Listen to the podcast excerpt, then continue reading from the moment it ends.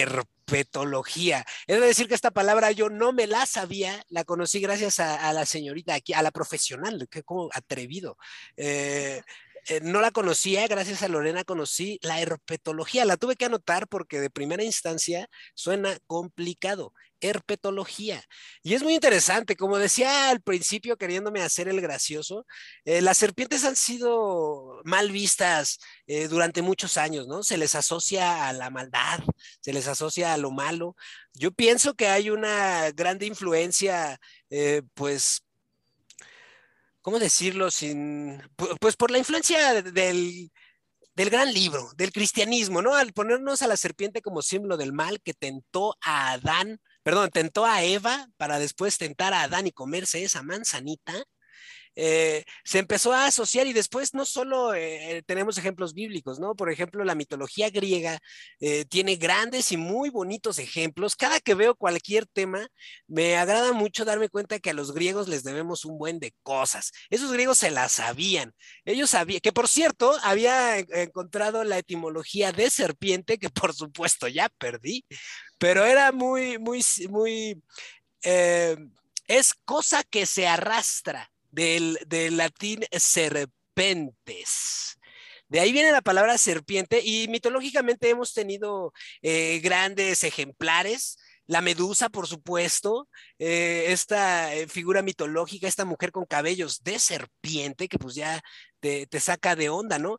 Encontré un mito muy interesante que me gustaría que desmintieras o corroboraras, porque uno nunca sabe, eh, encontré un mito sobre la serpiente bebedora de leche, la cincute, la, eh, dicha por los españoles la alicante, eh, que es una serpiente que se dice que le gustaba la leche y esta se le gustaba el aroma de la leche materna y, muy sigilosamente, cual serpiente, se preñé, bueno, se prensaba del pecho de la madre y para no sacar de onda al chavito, con la cola se la ponía en la boca, a modo de chupete, a modo de, de, de, cosas, esas cosas los bebés para la boca, mientras succionaba directamente del pecho de la madre la leche. Este es otro mito que ahorita me gustaría que, que desmintieras o afirmaras, uno nunca sabe a dónde nos va a llevar el podcastor. Eh, también este mito de las serpientes hipnóticas, por ejemplo, ¿no? Que, la, que se decía que las serpientes tenían este poder de hipnotizar, a lo que después los hindúes le voltearon la moneda, porque después había o hay a la fecha hindúes que pues que aplican la chida con las serpientes, ¿no? Hay bastantes eh, mitos. Eh, de serpientes y todo esto. Y me gustaría preguntarte, Lorena, ¿cómo fue que llegaste a las serpientes antes de, de entrarle con esta onda? Ay, fue muy raro. Más bien, las serpientes llegaron a mí. Yo no las busqué, ellas, ellas me encontraron. La verdad, yo en la vida había pensado que me iba a dedicar a pues algo, algo así, ¿no? Este, ni por, ni siquiera durante la carrera no me llamaban la atención las serpientes, o sea, nada. A mí siempre me ha gustado el trabajo en un laboratorio, pero eh, estaba más inclinada al laboratorio, laboratorio clínico, patología, todo eso. Pero pues bueno, las serpientes me, me encontraron y la verdad fue muy, muy bonito. Les voy a contar la, historia. Venga.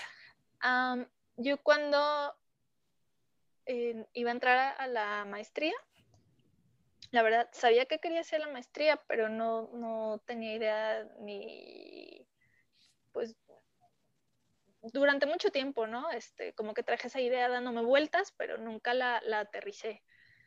Entonces, eh, yo estaba trabajando en, una empresa que está relacionada con el material de laboratorio para investigación.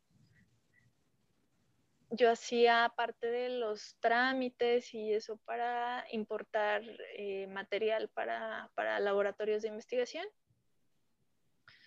Y en una de esas conocí a la que fue mi tutora de, la maestría y la verdad es que me salvó la vida porque estaba yo en una etapa de mi vida pues Sí, creo que, que nunca había estado, nunca había estado tan triste. Estaba yo en depresión, así casi casi sentía que no, que me iba casi a, a morir de la tristeza, ¿no? Fue, fue muy feo, la verdad. Eh, conocí a esta doctora y me dijo, ya después de varios meses de conocerla, me dijo, oye, ¿y por qué no te vienes a estudiar con nosotros la, la maestría? Y yo, pues fíjese que siempre he tenido como la inquietud, pero pues no, nunca, nunca me puse a investigar bien en dónde, ni cómo, ni nada. Y dice, pues deberías de venirte. Este, yo, ah, bueno, pues sí, déjeme, déjeme ver la doctora Carmen Castillo. La amo, es usted la salvadora de mi vida. Le mando un saludote. Gracias, doctora Carmen. El doctor Gustavo también, doctor Gustavo Guevara. Ese Gus. Los amo. Médico veterinario también, el doctor Gustavo. Perdón, yo soy un insolente, insurrecto. No, no, no. pues les compartes el podcast para que escuchen con qué cariño los recuerdas. Sí, eh, bueno, eh, total que regresé, me dijo la doctora, ah, pues vente un día y platicamos para, para, que sepas qué es lo que, lo que hacemos aquí en el laboratorio. Hay tres doctores, cada uno tiene su línea de investigación. Y pues ya escoges la que más te guste y, y, vamos viendo, ¿no? Y yo, ah, pues, pues sí. Y ya pasaron un par de meses y ya se dio la plática con la doctora, me dijo, ah, pues yo tengo la línea de investigación, ella traía, eh, bueno, trae de hecho todavía un proyecto de veneno de araña violinista. Este, y traía un par de, de proyectos más de toxicología. El doctor Gustavo traía otra línea de investigación y hay otro doctor en el laboratorio que es el doctor Kormanovsky, pero él se dedica más a medicina del, deporte, ¿no? Este, trabaja con nadadores, eh, montañistas, shalala. Entonces dije, no, pues no, yo, eso no. Y pues escogí el proyecto de la doctora Carmen eh, para trabajar con la araña violinista, pero pues hice mis trámites, hice mi examen de inglés, mi curso propedéutico, mi examen de admisión, la presentación de mi protocolo, todo, todo bien. Y pues que me quedó en, la maestría mm, y empecé a trabajar. Y pues que el veneno que teníamos para que yo trabajara de la araña violinista, pues un día se, un fin de semana se fue la luz en el laboratorio y pues como es muy sensible a la temperatura, tiene que estar siempre en congelación y pues se echó a perder. Me lleva. Y es súper complicado, súper, súper, este, o sea, yo no tenía idea de, de qué tan complicado era conseguir venenos hasta que lo tuve que hacer. Y me dijeron en el laboratorio, bueno, vamos a tratar de conseguir, pero pues la verdad es que fue muy, muy complicado. Este, conseguimos eh, veneno de araña violinista, pero súper poquito y no iba a alcanzar para, para que la niña que ya lo estaba trabajando terminara su proyecto y yo hiciera el mío. Entonces, pues le, se lo dieron a ella para que pudiera terminar. Y yo me quedé pensando, ¿y ahora qué? No, pues aquí en el laboratorio tenemos un poco de veneno de alacrán, y tenemos de abeja. Y digo, no, yo no, de abeja no, no quiero, no se me hace como, como nada tan, tan impactante, ¿no? Dije, no, yo no quiero trabajar con veneno de abeja. Entonces, pues de alacrán y empecé a hacer algunos ensayos con el de alacrán y todo, pero este, pues por cosas del destino, ya no continué con el proyecto de alacrán y me quedé así de, ¿y ahora qué? Y me querían, bueno, empezamos a buscar más, más proyectos. Y yo, pues es que, ¿qué otra cosa me, me queda? Si no me quiero cambiar a, investigación, por ejemplo, con fármacos o así, pues no, la verdad, no, no es, no es lo, lo que yo quiero hacer, ¿no? Y mm, sí fueron dos días muy, muy complicados. Ya había yo este, pues ya estaba desanimada, creo que sí, creo que sí lloré. Y un día en el laboratorio me dice uno de mis amigos, oye, ¿y por qué no lo haces con veneno de serpiente? Y yo, pues estaría bien. Pues a ver, vamos a, pero ¿de dónde lo saco? Pues a buscar. Oye, perdón, ah, déjame aprovechar ese silencio para preguntarte algo. Eh, ahorita que hablabas de la, de, la, de la araña violinista, ¿cómo sacaban ese veneno? pues el...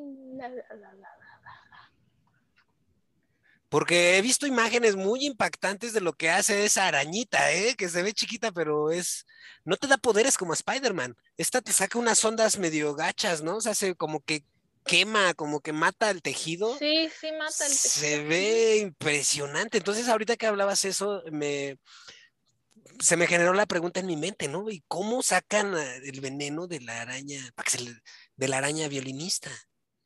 Ah, bueno, pues eso, este, evidentemente nosotros no lo hacemos en el laboratorio, porque pues lo primero, ah, esa es, esa es otra, o sea, yo en mi, en mi de Braille dije, no, pues me llevó a, a los niños de servicio social o quien quiera ir, o los de la vocacional, nos vamos a una excursión. Ya me habían dicho en qué parte de la ciudad podía encontrar muchos. Me dijeron en este parque, dicen no hay gente por lo mismo, porque está lleno de violinistas. O sea, hay juegos para niños y nadie va, porque pues ya saben, ¿no?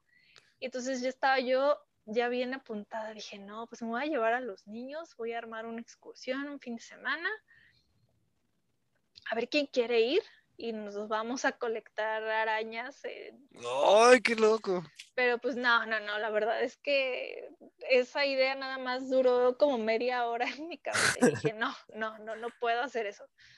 Este, y bueno, lo que se hace la extracción es eh, precisamente en un laboratorio pero tiene que tener unas condiciones muy, muy particulares, o sea, tienes que tener muchísima seguridad porque si se te llega a escapar una, pues ya olvídalo, ¿no? Entonces, eh, nosotros lo que, lo que estábamos buscando era justo una colaboración con alguien, con algún laboratorio que tuviera eh, veneno de araña violinista, pero pues no encontramos y el lugar donde sí encontraron, eh, pero pues fue súper poquito nada más, me parece que fue en, Veracruz, con un doctor de Veracruz, y pues no alcanzaba para las dos. Entonces, pues, pues ya ni modo. Sí. Pero sí, este, imagínate, eh, a las arañas se les, eh, se les extrae el veneno con electroestimulación. Hay gente que oh que, este, que tiene métodos más, más crueles, pero con la electroestimulación. Les dan sus toques. Sí, les dan sus, sus, toques para que ahora sí que expriman su glándula de veneno y la saque, pero imagínate cuántas arañas no tienes que, que hacerles el procedimiento para poder obtener el veneno que necesitas, ¿no? Porque una arañita, porque además estas arañas son pequeñas, ¿no? O sea, no son culebrones, o sea, son relativamente pequeñas. Pues han de medir como unos, que será como unos 5 centímetros, pero pues ya con las patitas extendidas. Y de eso, de esa, de esa, pues de ese animalito de muestra, ¿cuánto te da de veneno por un toque que le des? Nada, o sea, microlitros, no sé cuántos microlitros, pero pues es nada. ¿Y mínimo necesitas que unos 250 mililitros? ¿Más? menos? No, no, no, menos. Yo creo con un, ¿qué será? Tal vez con medio mililitro. O sea que mínimo si necesitas darle unos 100 toques a 100 arañas o una te puede dar varias muestras. Mm, sí puede darte una, varias muestras, pero tienes que dejar pasar tiempo a que vuelva a generar su veneno en su glándula entonces, pues no es tan práctico. Sí, porque el progreso tiene prisa. Sí, no, aparte, eh, de hecho hay este, hay criaderos, este, bueno, yo llegué a conocer a alguien que tenía un mini criadero de violinistas, las tenía así acomodadas en, tubitos. ¡Oh, qué loco estar eso! las tenía así acomodadas en tubitos y pues ya cuando las tenía que trabajar, este, pues las sacaba y la, le hacía la extracción y la volvía a meter. ¿Cómo cuántas arañas tenía? Entonces, como unas 200, yo creo. No manches, qué, qué de braille. Imagínate, se te escapa una y es este. Pues está peligroso, ¿no? Saludos, amigo, tú sabes quién eres. Saludos, mi estimado, invítame un día. Si todavía tienes tus arañitas, pues invítame, mi hermano, porque eso estaría muy interesante de ver. Y en el podcastor nos gustan los retos. Y entonces, pero bueno, o sea, de todas formas, le saltaste a algo, pues igual de retador, ¿no? Porque cuando estás en este momento de crisis, por llamarlo de alguna manera, y tu amigo tiene a bien darte este, este sabio consejo de pasarte con las serpientes, Sí, la verdad es que a mí el mundo ya se me había cerrado, yo estaba ya completamente en el drama de ¿y ahora qué voy a hacer? Es que yo no quiero trabajar con ibuprofeno en ratas y así, yo no. o sea, yo estaba ya en el, en el drama total. Este, y mi amigo Lalito me dijo, ¿y por qué no buscas veneno de serpiente? Y yo, ah, pues sí. Gran idea. Ajá, y yo, mm, bueno, y ya empezamos entre, entre los dos a buscar más o menos dónde encontramos este, quién podría tener. Y empecé la búsqueda, pero pues nunca encontré a... Al bueno de las serpientes. No, fui a buscarla varias veces y pues nada. Y luego estaba yo así de, ¿qué haremos? ¿Qué haremos ahora? Y pues afortunadamente conocí a uno de los biólogos que, me ayudó a tener las muestras para mi, para mi, tesis, el biólogo de Herpetological Lab. Y ya de ahí, este, la verdad es que cuando me dijo, ah, sí, sí, yo, yo te puedo ayudar, este, veneno de de qué necesitas. Ah, porque aparte ya me habían, uno de mis tutores me había mandado veneno de un, mi primer lote de veneno, mi tutor de Monterrey, pero pues que se me acaba. Y yo todavía no terminaba mis, mis experimentos. Este, y conocí al biólogo de Herpetological Lab y me dijo, ah, sí, ¿de cuál necesitas? ¿Con cuáles serpientes estás trabajando? Yo, no, pues con Crotalus molossus nigrescens. Órale ah, sí, sí tengo, ¿qué día vienes? Y yo, ¿cómo? O sea, ¿no me vas a dar el, veneno ya en el tubito? o sea, que fueras a extraerlo. Ajá, me dijo, ¿qué día vienes? Y yo, ay, pues no sé. Y ya, pues vente tal día y todo. Y la verdad, este sí, sí estuvo, estuvo muy padre. Este, la primera vez que yo veía a una serpiente así venenosa tan cerca. Entrar al cuarto y nada más escuchar así los cascabeles. Ah, ah. Para aterrizarlo en castellano, en español, ¿esta serpiente de la especie que mencionaste tiene algún nombre común? Sí, se llama cascabel cola negra y todo mundo la conoce porque es la serpiente que aparece en nuestro escudo. Ah, qué bonita referencia, ¿cómo no? Sí, esa, es, esa serpiente es una serpiente de cascabel, eh, pero la característica de ella es que ah, la colita, poco a poco hacia el final, se le va poniendo totalmente negra. Digo, la cascabel, este, la mayoría de las personas hemos visto alguna, aunque sea en fotos o así, aunque no sean nada más de cascabel, no sabemos que tienen tonos eh, gris, eh, perdón, no grises, no, eh, cafés, un poquito más oscuros, un poquito más, más claritos. Algunas tienen negro, algunas tienen como tonos verdes, pero esta serpiente como que hacia el final de su colita, antes del cascabel, se va poniendo toda, toda negra, se va pintando toda de negro. Va a estar bien padre, En vivo. Y entonces te encuentras ¿Quién iba a hacer la extracción, tú o el biólogo? No, él. No, no, no, pero pues sí me dijo, este, pues es que tienes que venir a ayudarme porque pues yo solo no puedo, ¿verdad? Y yo, ay. ¿Qué tan grande es esta serpiente de cascabel negra? Mide como un metro, ¿qué será? Como un metro veinte. No, pues a mí un este un gusanito de tierra de 20 centímetros me llega a impactar. o sea que ahora enfrentarte a tremendo viborón. Sí, y digo, fue, fue muy emocionante entrar y escuchar así el, o sea, nada más poner un pie dentro del cuarto y escuchar luego, luego los ¡Ay, no manches! y yo así de, ay, pues es que, o sea, ya cómo me rajo, ya cómo le digo que no. pues sí, pues lo tengo, sí, pues lo tengo que hacer, lo necesito. Y dije, bueno, pues, pues venga. Y me acuerdo que tenía música, él pone música para, para trabajar, para manejar a sus serpientes y ay, no, me acuerdo que esa música era así como, la que estaba en ese momento era como tipo así Indiana Jones, así como bien aventurero y todo. yo, ay. Tan, tan, tan, tan, tan, tan, tan, tan. yo así de, ay, no, yo nada más pensaba, dije, donde mi, mi madre me, me vea, se, se muere. Pues no lo, no lo dudo, o sea, sí es. Pero ¿cómo es? Hay un, este, o sea, las tienen como en una pecera, eh, o sea, tú, entras a este cuarto, pero ¿cómo es el cuarto? Eh, porque yo lo que imaginé en mi mente cuando narrabas esta parte, me imaginé a la serpiente esperándote. pusiste el paso y luego, luego, ¿qué onda? ¿Qué onda? Pero como la tienen en una como serpentario. Aquí he de decir que yo conozco, bueno, no que conozca realmente, pero una de mis bandas favoritas de todos los tiempos, que se llama Slayer, por supuesto, tiene un guitarrista que tiene, y esto es algo que te pienso preguntar más adelante, él tiene un, un serpentario en su casa. Él como hobby colecciona serpientes, entonces tiene imágenes muy impactantes en donde abre un closet y como si fueran zapatos, literal, como si fueran cajas de zapatos, de cada una saca una serpiente.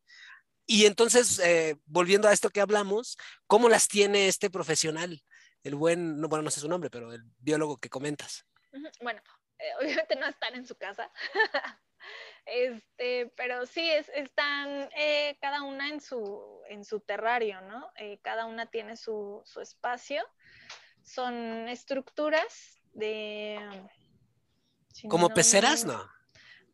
pues más o menos tienen esa forma este, pero están como, como apiladas, este, una sobre otra, y pues obviamente tienen sus, sus puertas de, más bien la estructura es de madera, las puertas, este, pues ya sabes, no tienen seguros, este, anti escapes, y, pues ya, o sea, obviamente están en un, eh,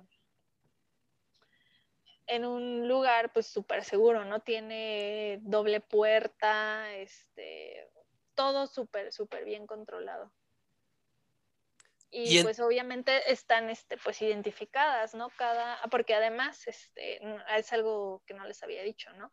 Las eh, víboras de cascabel están en peligro de extinción entonces están, eh, son una especie protegida y no cualquiera puede tener este, una, una, cascabel, ¿no? Necesita ciertos permisos y ciertos documentos y reglamentación para poder tener una. No es como que, por ejemplo, las, no sé. las de maíz. Cual, ajá, las que te encuentras en el campo y si te da la gana agarras una y nadie dice nada, ¿no? Aquí las víboras de cascabel, todas las especies de víboras de cascabel están, están protegidas por, la ley.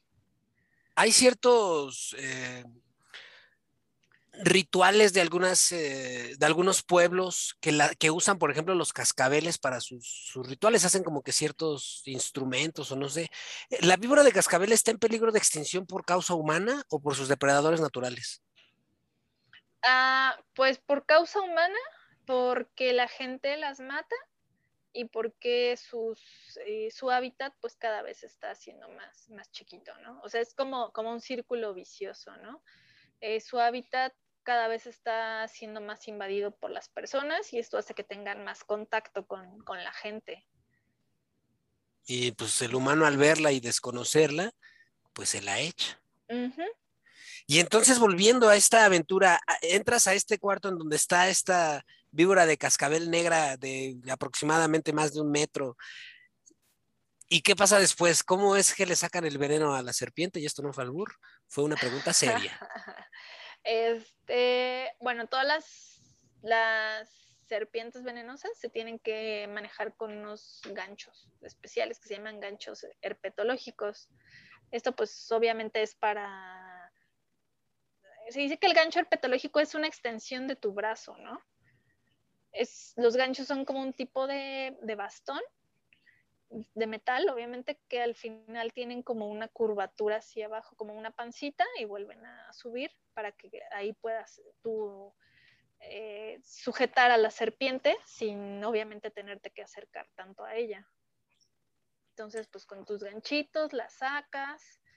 ¿La sacó él o tú entre los dos? No, él. Yo era la primera vez que, que veía y que lo hacía, entonces él, la sacó, nada más este me dijo, pues estate lista para que cuando te... Por si salta y tira la mordida, ¿no? Necesite tu, tu ayuda, este, me la, me la, sujetes del cuerpo porque pues él la sujetó de la cabeza, ¿no? Entonces la sacó con su gancho, este, la tuvo ahí, este, pues un ratito y, la, y tienen también, eh, son unos, unos tubitos que se llaman... Eh... Ay, no, olvida, la verdad es que no me acuerdo cómo se llaman. ¿Los que le ponen en los colmillos? No, son unos, eh, haz de cuenta, como un tipo manguera, como un, cilindro oh. de plástico transparente.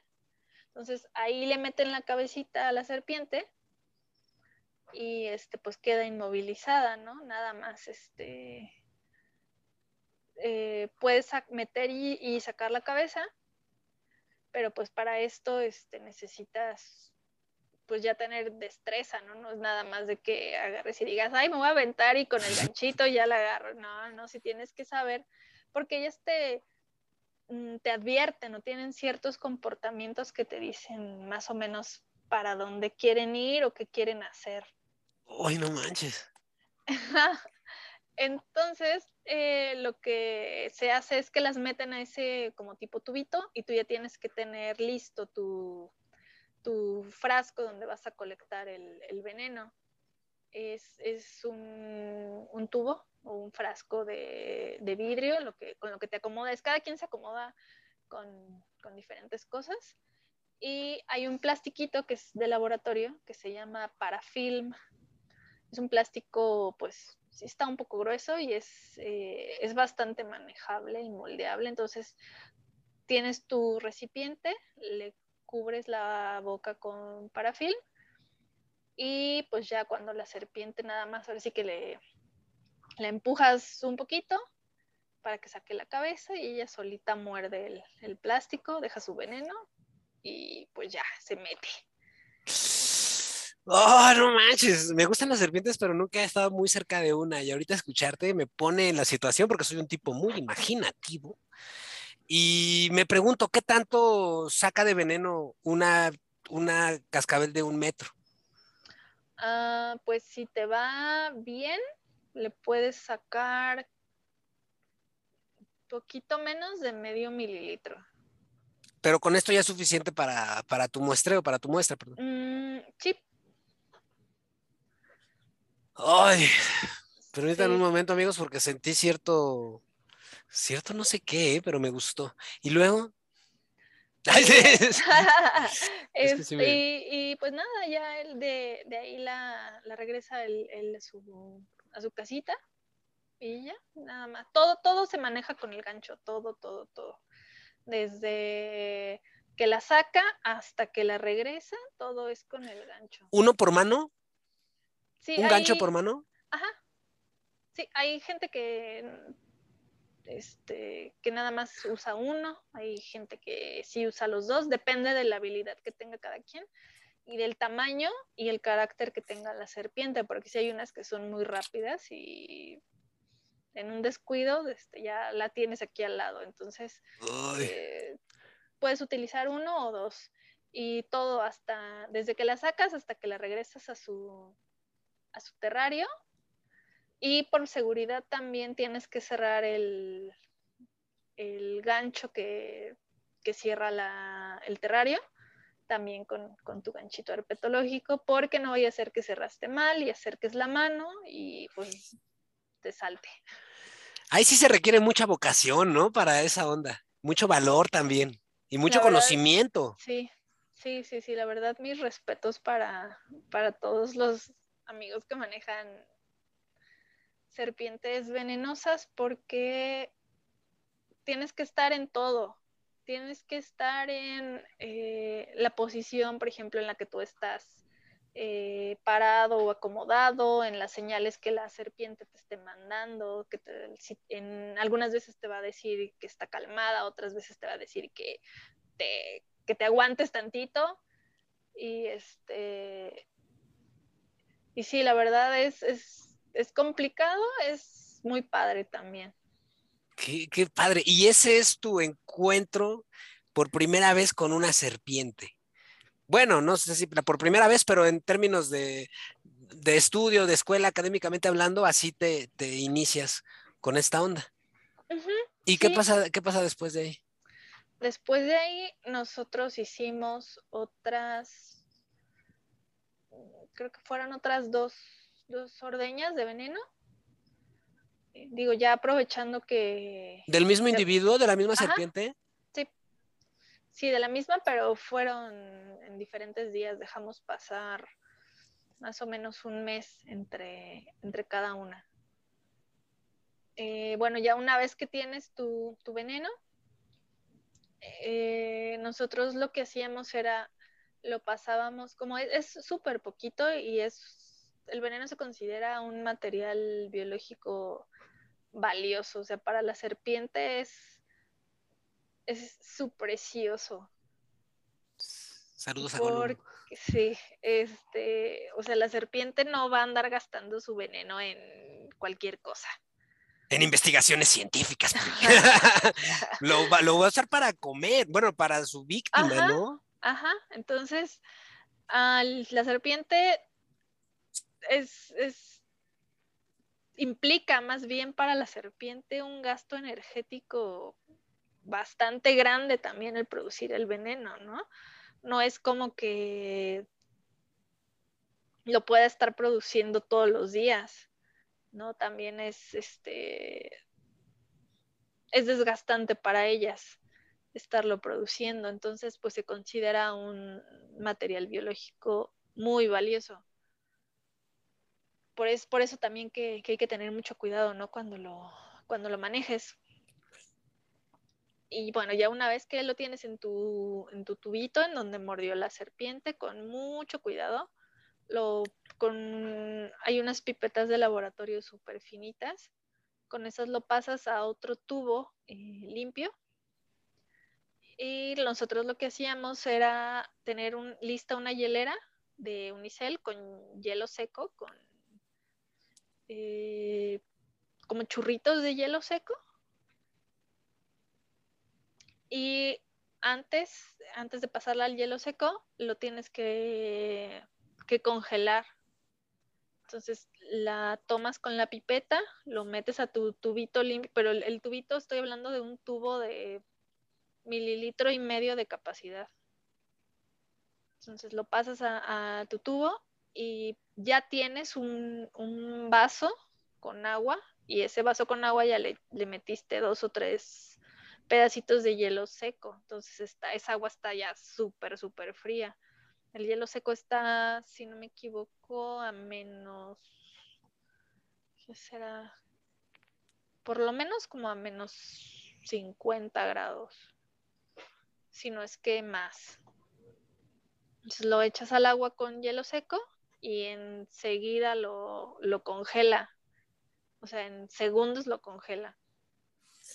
Y ya, bueno, ya ahí ya lo puedes transportar en tu hielerita con hielo seco y ya te lo llevas a, tu laboratorio. Ahí en el laboratorio tenemos unos congeladores, se llaman ultracongeladores, esos están a menos 86 grados.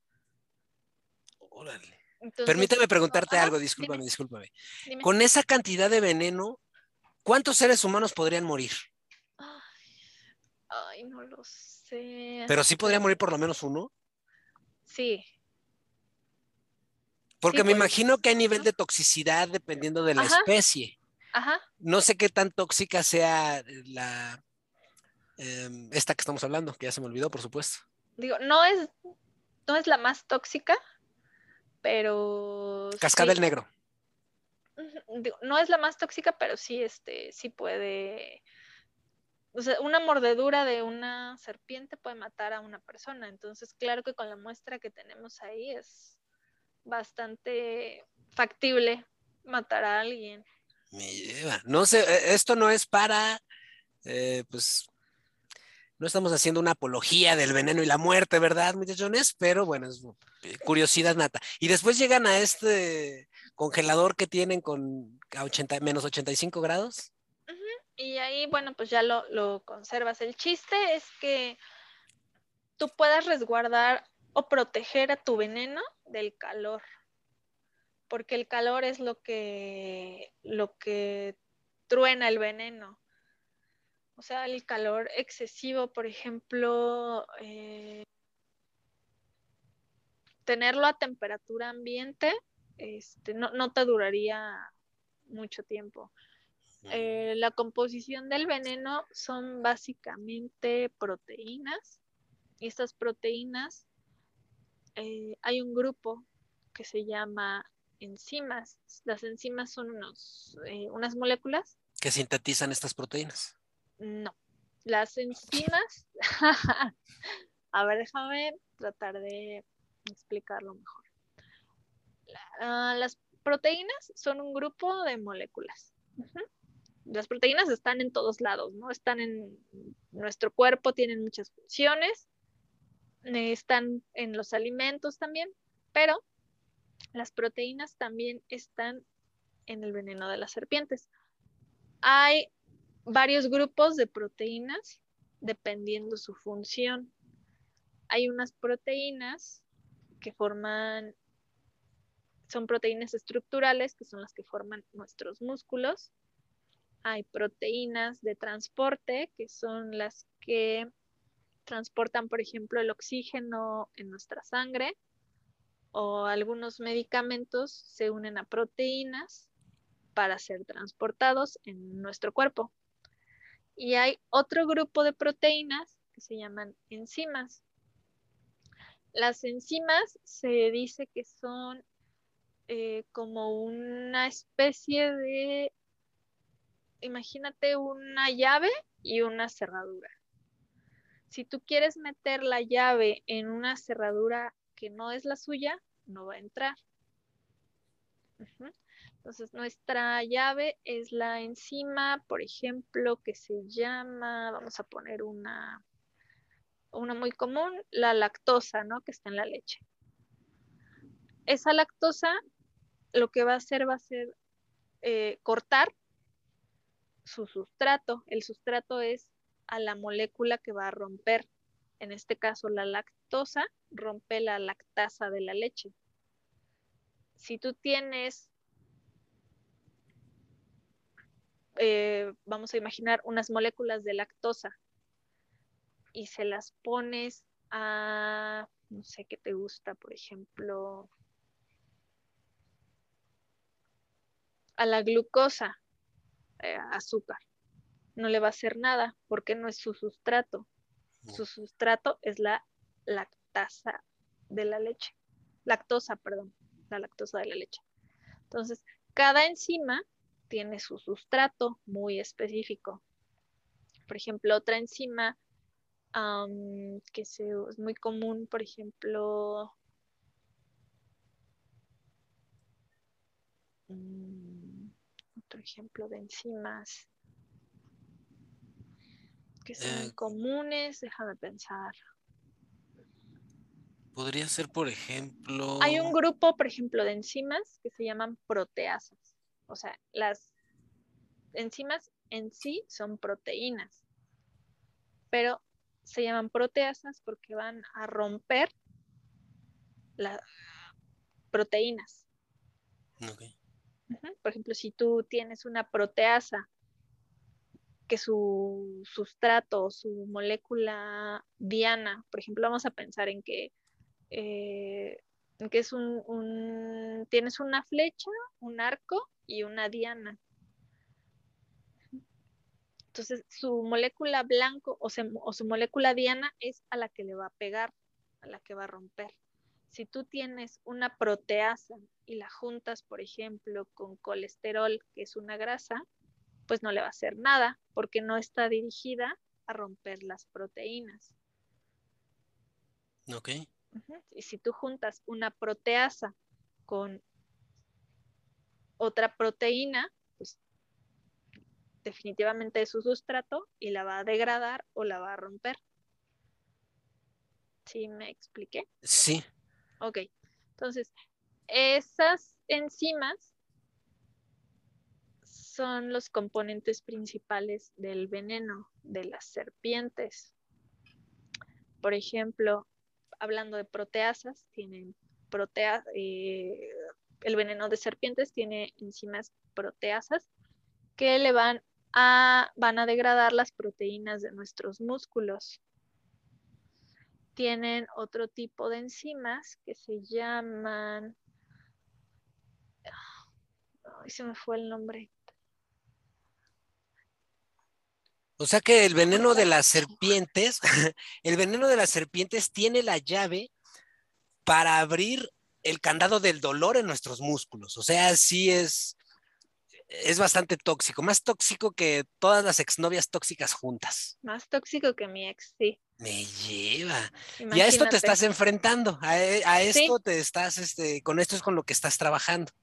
Ajá, mira, por ejemplo, eh, el veneno de las serpientes tiene otra enzima que se llama fosfolipasa.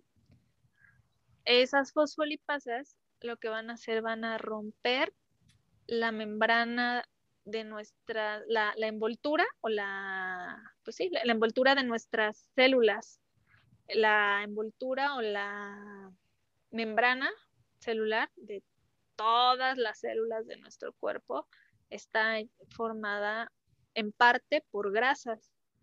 Entonces, el veneno de la serpiente tiene estas enzimas que se llaman fosfolipasas que va a romper las membranas de nuestras células.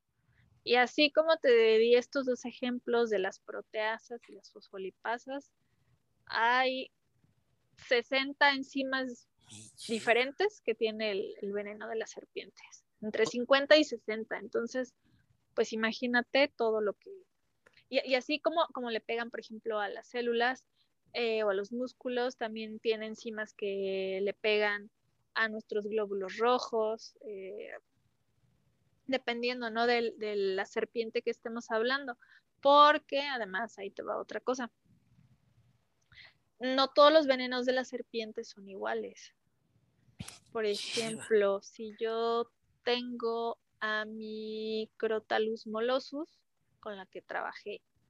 Esa mm, me parece, no estoy segura si viene de Oaxaca o de Veracruz.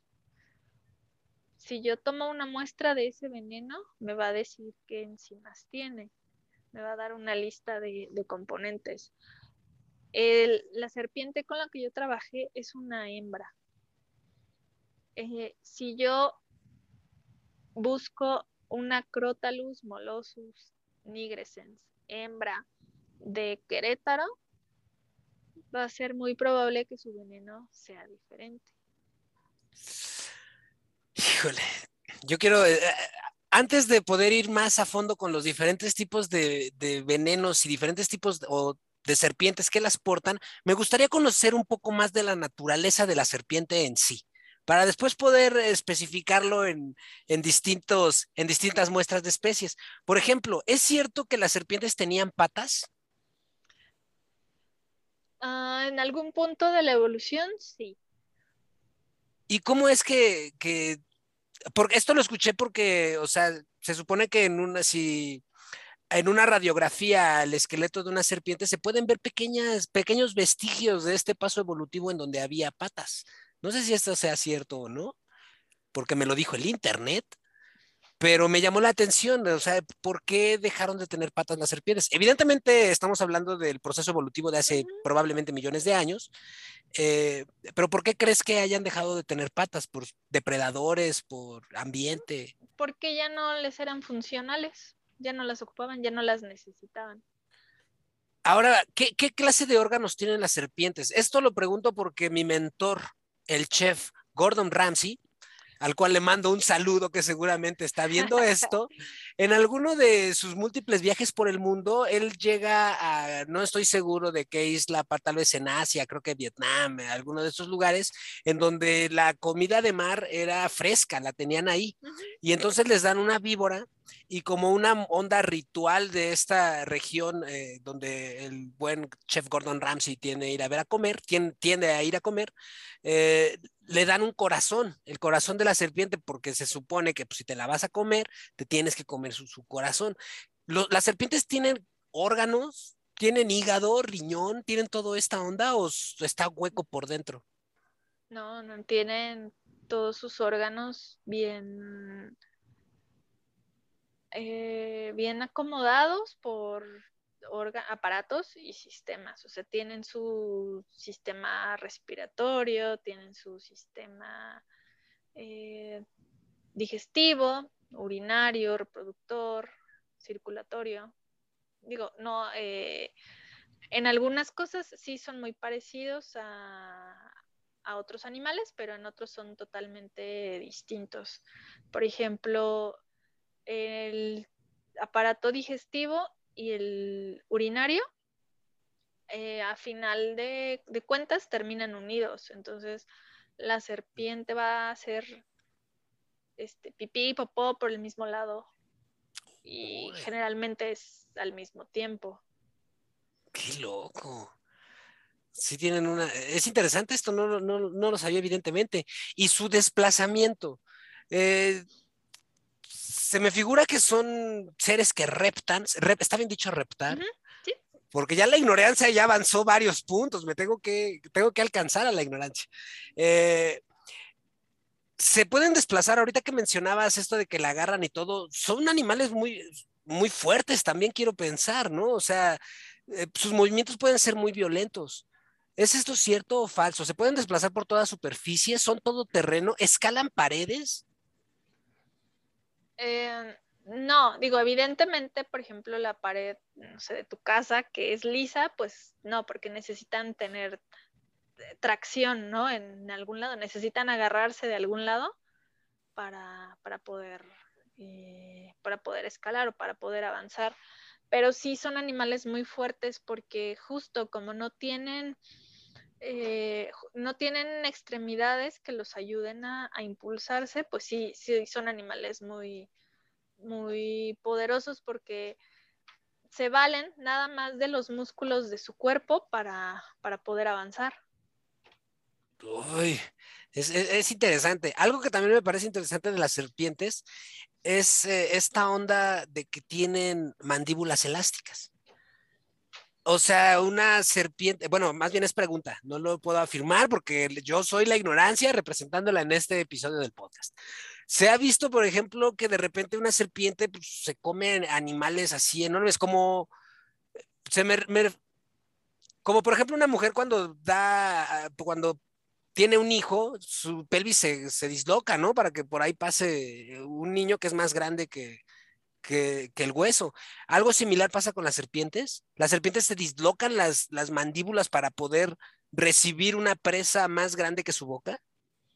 Mm, más bien, eh, los huesos están unidos por, eh, por ligamentos. Entonces, estos ligamentos son, eh, tienen la capacidad de hacerse muy, muy, muy, muy elásticos o muy, muy grandes vaya, de estirarse demasiado para que pueda la serpiente comer algo pues mucho más grande que su cabeza, ¿no?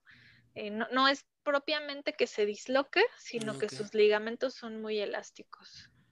Qué loco. Y sobre la visión, ¿tienen visión acá, este, como diferente? ¿Cómo ve una serpiente?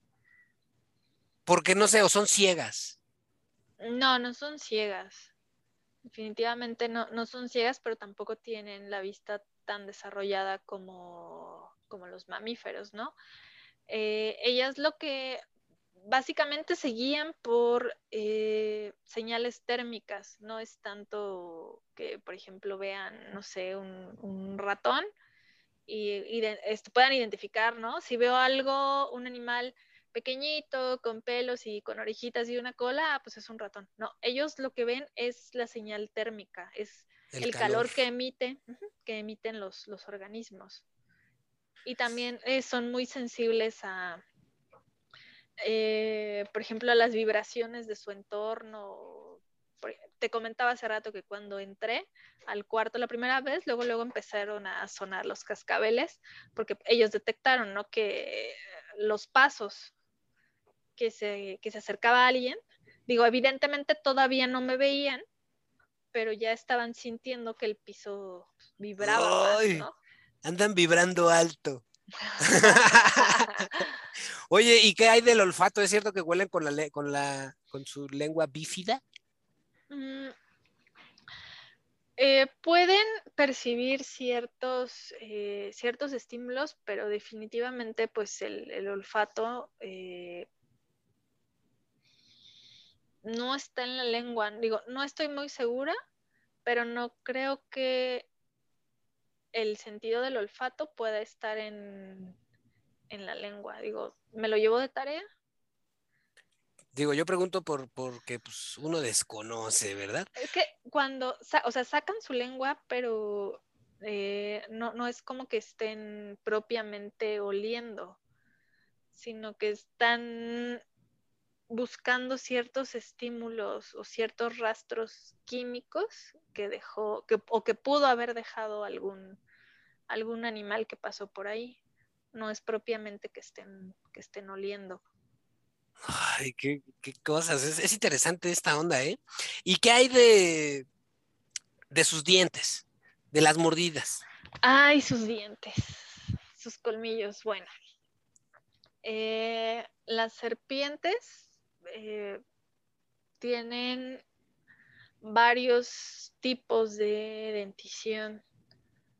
Eh, dependiendo, se clasifican, de hecho hay una clasificación de, de, ellas según el tipo de dientes que tengan. Las serpientes de cascabel tienen el aparato eh, de dientes más evolucionado y más sofisticado que hay. Se llama, ellos tienen un tipo de, de dentición que se llama solenoglifo. Solenoglifo. Esto es que sus colmillos son retráctiles. No sé si, ajá, los pueden eh, subir y bajar, ajá, están casi siempre doblados hacia atrás, sobre, pues hacia atrás y hacia arriba y cuando cubiertos por una membrana y cuando ellos quieren morder, los sacan, los hacen hacia abajo y hacia adelante y se descubren de, esa membranita. Y hay de hecho varias imágenes donde se ha visto que los colmillos de las víboras de cascabel o las serpientes que tienen este tipo de dentición solenoglifa son prácticamente iguales en estructura a las agujas hipodérmicas. Los que tienen un canalito por adentro, no sé si has visto una, aguja. Sí, que están como huecas. Tiene el piquito y está hueca. Y al final están como, eh, el corte no es recto, es sesgado, es un poquito en diagonal. Haz de cuenta que la estructura de una aguja es la estructura de, de un colmillo de, las serpientes. Y es hueca pues para dejar ahí el venenazo, ¿verdad? Sí, sí, sí. Qué, loco. Digo, hay otras eh, serpientes venenosas, por ejemplo las coralillos, que tienen otro tipo de, dentición.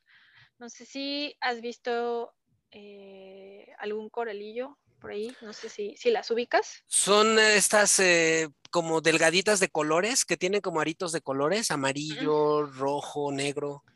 Sí, Esas son, eh, si las comparas con un, por ejemplo, con una víbora de cascabel o una nauyaca, que también hay bastantes aquí en,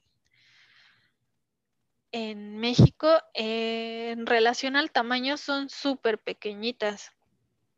Miden, no sé, yo creo que han de medir unos 20, 30 centímetros más o menos. Y hay falsas coralillo, ¿no les llaman? Ajá, sí. Eh, pero bueno, hablando de, los coralillos, pues estas, eh, estas serpientes tienen otro, otro tipo de dentición ellas no tienen la capacidad de, retraerlas hacia atrás o hacia adelante, ellas las tienen... Em, ¿Fijas? Las tienen fijas, pero son unos dientes muy, muy, pequeñitos. Entonces, eh, este tipo de dentición se llama dentición proteroglifa. Son muy pequeñitos y las, eh, las cobras, por ejemplo, también tienen este tipo de, de dentición las proteroglifas. Como Cobra Kai, que en boga está en estos tiempos. Y los coralillos para poder eh, envenenar a, alguien no es nada más como, como las de cascabel, ¿no? Que te sueltan una mordida y ya te dejaron todo el veneno, sino que ellas tienen como que un poquito masticar o son más lentas por el tipo de dentición que tienen. Órale, o sea que depende, eso está también padre. Yo pensaba que todas tenían el mismo tipo de, dentición. Nueva palabra para todos ustedes que están escuchando el poderosísimo podcaster. ¿Y qué hay con respecto a la piel? ¿Tienen escamas como los pescados? Sí, tienen escamas y de hecho eh, cada cierto tiempo van a estar mudando de piel. Eh, esto es súper importante para ellas porque es, eh, es un indicador de que, están, de que están creciendo y también de que están sanas. Si ellas tienen una, una muda sin complicaciones, este, pues eso quiere decir que, están sanas. Eh, hay veces que justo te das cuenta que tu serpiente está enferma porque no puede mudar o ya ya se atoró en algún punto, entonces ahí es cuando hay que buscar eh, ayuda del médico para ver qué está pasando. Ay, no manches, ah, me ha tocado ver eh, en, Zacatecas, Zacatecas, mm, me tocó ver cómo dejaban literalmente su, su, muda. Ahí dejaban y se veía muy interesante. Y cuando, y por ejemplo, las, las de cascabel mudan con el, con el como Ah, como el, con el cascabel, vamos, o sea, se ve la forma del cascabel, ¿verdad? Ajá. Sí, de hecho, cada muda se va agregando un cascabel. Ah, sí. Colita. O sea que ahí puedes medio calcular la edad de la. Mm, pues no, no tanto la edad, sino las veces que ha mudado, porque no, no tienen como, así que digas, mudan cada año o mudan cada seis meses, no bien mudan cuando ya no les queda. Órale lo que se aprende en este bonito podcastor, mis estimados.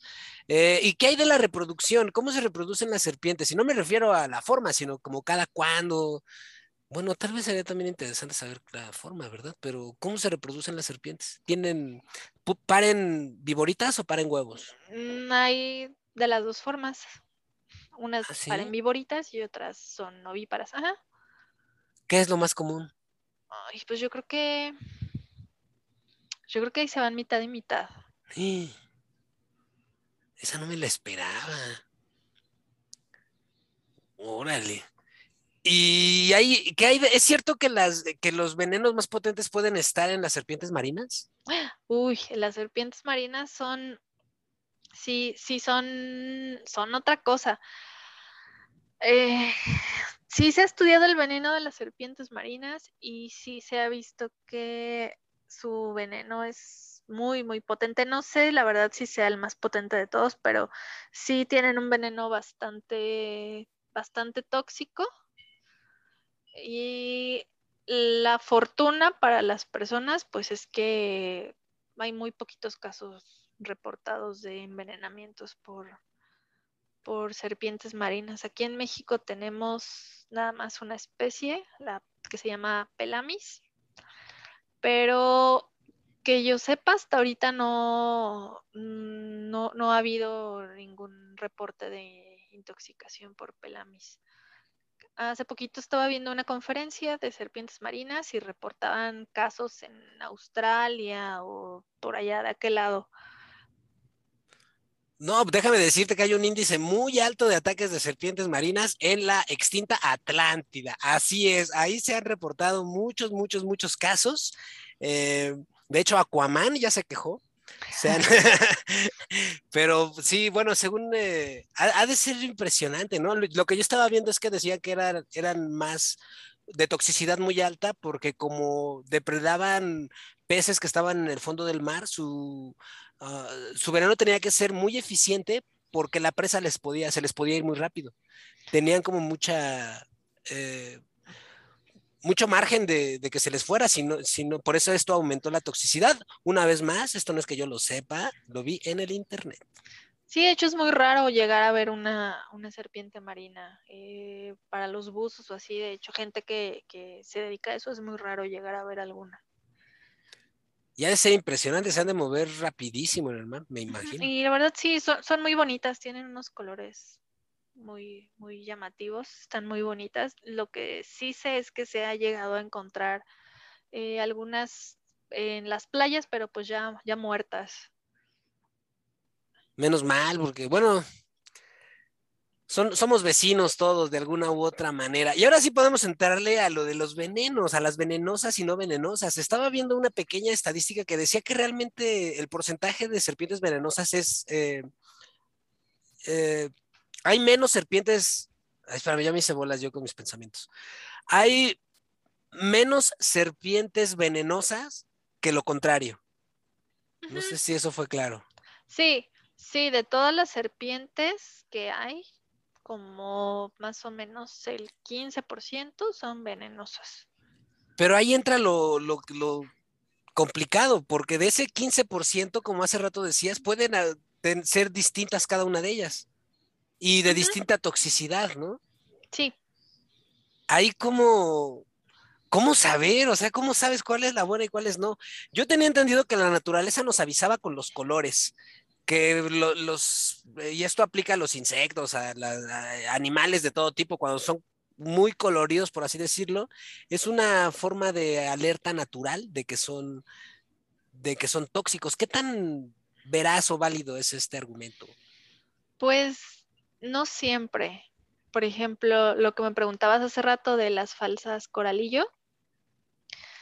Em, si no sabes si es verdadera o falsa, pues, pues mejor no la toques, ¿no? Mejor no, te acerques. Em, aquí en, el ambiente de las serpientes, eh, estamos tratando de pues de, tirar, ¿no? Un, mito que, tiene mucha gente que dicen que se llama patrón rana, específicamente en las coralillos, ¿no? Rana se refiere a los colores rojo, amarillo, negro y amarillo. Si encuentras ese patrón rana, supuestamente es una coral verdadera. Si no tiene el patrón rana, entonces quiere decir que es una falsa. Pero este, la verdad es que esto no aplica para las coralillos de México. Para las coralillos de Estados Unidos sí, pero necesitas ser alguien pues ya con, la experiencia de identificar corales para que sepas, porque la diferencia de ellas no se da tanto en el color, es más bien en una, la diferencia está en una escamita que, tienen en su cara. Este, es la única manera de saber si es, si es una coral verdadera o una coral falsa. Y pues no te vas a estar fijando, ¿verdad? En si tiene la escama L'Oreal o no en la cara. Entonces mejor, mejor no nos confiamos del patrón rana y ahí las dejamos. Órale. ¿Y qué hay de este mito de la, de, la Alicante o de la ah. ¿Es verdad o no que se prenden de bendita sea la parte? Del pecho de la mujer cuando está amamantando y que le ponen la cola al bebé para, pues, para distraerlo mientras ellas pues toman lechita. Ay, no, eso me da, mucha risa, pero La verdad es que sí es un mito que hasta estos días todavía la gente lo, lo cree, ¿no? O sea, en las comunidades rurales o así, todavía hay mucha, mucha gente que lo, que lo piensa, pero pues no, o sea, definitivamente las serpientes no pueden tomar leche, no tienen ni siquiera la, las enzimas suficientes para degradar la leche. Entonces, la leche nada más es para los mamíferos. Y las serpientes, pues no son mamíferos, por lo tanto, las serpientes no toman leche y pues no van a meterse a la mitad de la noche al buscar a la señora y entretener al bebé con su colita. No, cero. En el podcastor nos gusta derrumbar mitos. Y ahorita, perdón, eh, ahorita lo vemos así como ay, pues como hasta chistoso, ¿no? Que dices, ay, ¿cómo la gente puede pensar eso? Pero la verdad es que hay bastante gente que sí lo cree, ¿no? Que que su abuelita les dijo y la abuelita le dijo a la mamá y la mamá le dijo al hijo y así se la van pasando y la verdad la gente lo, lo cree, ¿no? ellos totalmente creen que eso va a pasar y de eso también se, se trata un poco nuestro trabajo, ¿no? De, de mm, ¿cómo puedo decirlo? Concientizar. Concientizar, ajá, pero a la vez también informar o desmentir las, las cosas que no son ciertas y de dar información que sí es, que sí es verdadera. Y que este mito de la Alicante, eh, parece ser que Cincuate era el nombre eh, antes de la llegada de los españoles y los españoles trajeron el nombre de, la Alicante. Pero parece ser que este mito de, la eh, serpiente bebedora de leche no es exclusivo de estas dos áreas, que se ha dado en otras partes del mundo y hay incluso eh, no, no estatuas. las de piedra, ah, no, pues sí son estatuas, ¿no? Estas figuras de piedra con, representando este bonito y singular acto. O sea, ha sido un mito pues ya muy antañón, ¿eh? Y muy, muy divertido, que el día de hoy en el podcastor estamos tumbando. Así que ya sabes, tú que estás escuchando esto, pues en donde sea que estés, no tengas miedo. Ninguna serpiente tomará la leche del pecho de, pues, de alguna mujer que esté amamantando, ¿verdad? Es este muy debrayante. ¿Y qué hay con respecto a la boa? Es la boa. Y el pitón. ¿Es lo mismo una boa que un pitón? No, son, son diferentes. Con las dos eh, son especies no venenosas, pero igual hay que tenerles eh, respeto y hay que manejarlas con cuidado porque pues las dos son constrictoras, entonces eh, las dos nos pueden asfixiar. O sea, estamos hablando de qué longitudes puede tener. ¿Son similares? O sea, porque cuando veía esto, me, buscaba un poquito de información, veía que la boa y el pitón siempre se, se relacionaban. Ajá, son, son... Lo que pasa es que de las serpientes no venenosas son las más comunes, las que la gente tiene como mascotas, por ejemplo.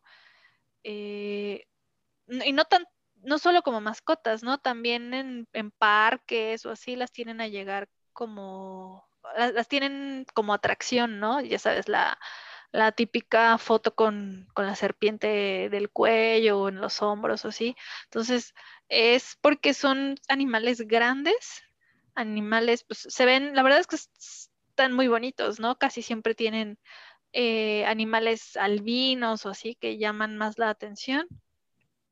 Y son grandes y no son venenosas, entonces por eso son tan populares.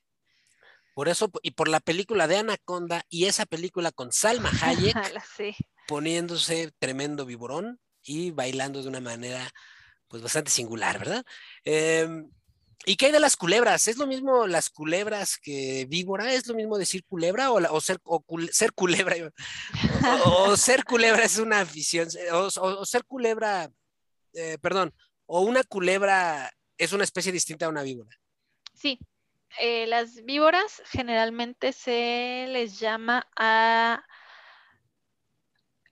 a los vipéridos. Los vipéridos son este tipo de serpientes como las víboras de cascabel, las nauyacas, hay unas que se llaman mocasín.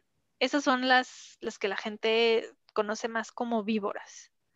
Víboras, eh, por lo regular, tienen el, tipo de dentición que les comentaba hace rato, ¿no? Los colmillos retráctiles. Y por lo regular son venenosas las víboras.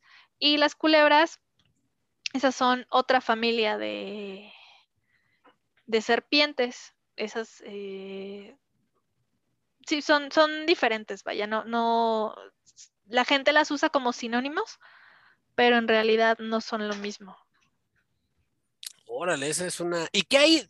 Porque una película que me gusta mucho, como todas las del buen Tarantino, es eh, Kill Bill. Y de Kill Bill aprendí que existe la mamba negra. Mi pregunta para ti es, ¿hay mambas de otros colores? ¿O todas, uh, por qué hacen una singularidad de mamba negra? ¿Y qué onda con esta? ¿Sí es así como dicen en la película? ¿Muy mortal?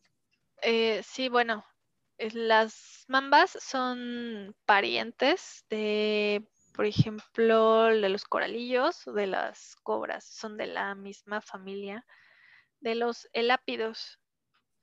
Son, este, o sea, su, veneno actúa diferente, ¿no? El, veneno de los elápidos es diferente al, de las, las, víboras, que son las que hemos estado hablando casi, casi todo el tiempo pero sí, o sea, hay, hay serpientes muy, muy tóxicas. Y la verdad, no sé por qué sean como tan enfáticos con el, con el color mamba negra. Sé que hay de otros colores, pero déjame ver. Es que Tarantino lo usó y, la popularizó, entonces Mamba Negra suena chido. Sí, sí hay de otros eh, colores. Yo la que conozco, la más común es la negra y hay una que es mamba verde que está muy bonito. Si pueden, búsquenla en, en internet y está muy bonita. Oye, ¿y qué hay de, qué pasa cuando te pica una serpiente? Te muerde una serpiente porque las serpientes no pican, muerden. Sí, ¿verdad? Sí. Qué bueno que no dejamos avanzar a la ignorancia con esa. Entonces, eh, he visto en las películas, me gusta mucho el cine, evidentemente, ¿verdad? En, eh, que cuando una serpiente, víbora, culebra, lo que sea, muerde, ahí ves a Clint Eastwood, por ejemplo, pegándole la mordida para sacar el veneno, para chupar el veneno de, de la parte que haya mordido y escupirlo y salvar el día, y ahí se va en su caballo. ¿Esto es mito o realidad? ¿Es, esto es bueno hacerlo cuando una serpiente muerde a una persona, chuparle el, veneno para afuera? No. Succionar, mejor dicho. no, no hay que hacerlo. Eh, de hecho, también otra cosa que es muy común es que antes de succionar el veneno, también a veces llegan a cortar la piel con una navaja según para que sangre más y se salga todo el veneno, o de plano así directo van sobre la herida y succionan, pero no, esto no, no se debe hacer. Eh, imagínate tú la cantidad de bacterias que tenemos en nuestra boca. Digo, eh, lo, hemos visto, ¿no? En los comerciales, por ejemplo, de pasta, de dientes. Ahí nos, nos enseñan, ¿no? Perfecto, qué tan qué tal tan grande es la cantidad de bacterias que tenemos en nuestra boca a pesar de que nos lavemos tres veces al día con, con colgate crest o la que sea, pues ahí las bacterias son habitantes normales de, nuestra boca. Entonces, eh, imagínate una herida, eh, los colmillos de las serpientes pues son grandes, imagínate, o sea, ya hablamos de la estructura, ¿no? que te entierren este, una, un par de agujas y esas agujas midan más o menos 5 centímetros. Entonces, imagínate el, primero el trauma, ¿no? Sobre, sobre tu, tus tejidos, ¿no? O sea, y no trauma, no estoy hablando de el tipo de trauma ah. psicológico, que ese también, ese también queda, que ese también queda muy, muy cañón. Pero trauma vamos a decir que es un daño, ¿no? Que está ocasionando a los tejidos. Entonces, imagínate el daño de que cinco, de que dos agujas de 5 centímetros entren, entren en tu pierna o en tu brazo y salgan y aparte te estén inyectando una serie de proteínas que van a destruir todo lo que se encuentren. Y aparte de todo eso, de todo el daño, tú todavía este, tengas ahí a tu compadre y le digas que succione el veneno y que pues te inocule en una herida abierta las bacterias, pues no. Es un riesgo de infección muy, muy grande. La verdad es que no ayuda para nada. Híjole, otro mito destruido. Discúlpame, Clint Eastwood, pero en el podcastor nos acercamos a la verdad. ¿Y qué hay de, se quedan prensadas las serpientes con sus colmillos retráctiles? supongamos que muerde el brazo, ¿se queda ahí? O sea, ¿o qué, ¿cómo le haces para retirarla? ¿O solita se va? Ajá, sola. Sí, solita se, se va. O sea, no se va. No se queda ahí. No se va a esperar a ver, a ver, a ver qué pasa, ¿no? A ver a qué hora empieza a actuar el veneno.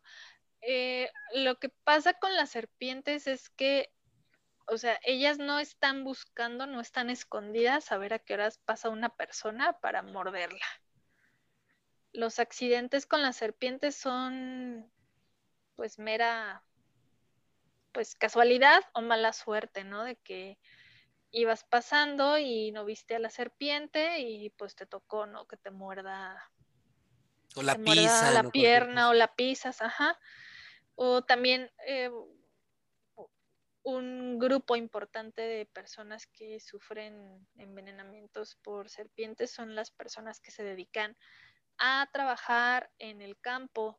Digo, desafortunadamente muchas veces están en la siembra o en la recolección y lo tienen que hacer manual porque son comunidades rurales que no tienen acceso muchas veces a, maquinaria, entonces pues están ahí en, en su campo, en su sembradío y pues les toca la mala suerte de, de que los muerda una serpiente, ¿no?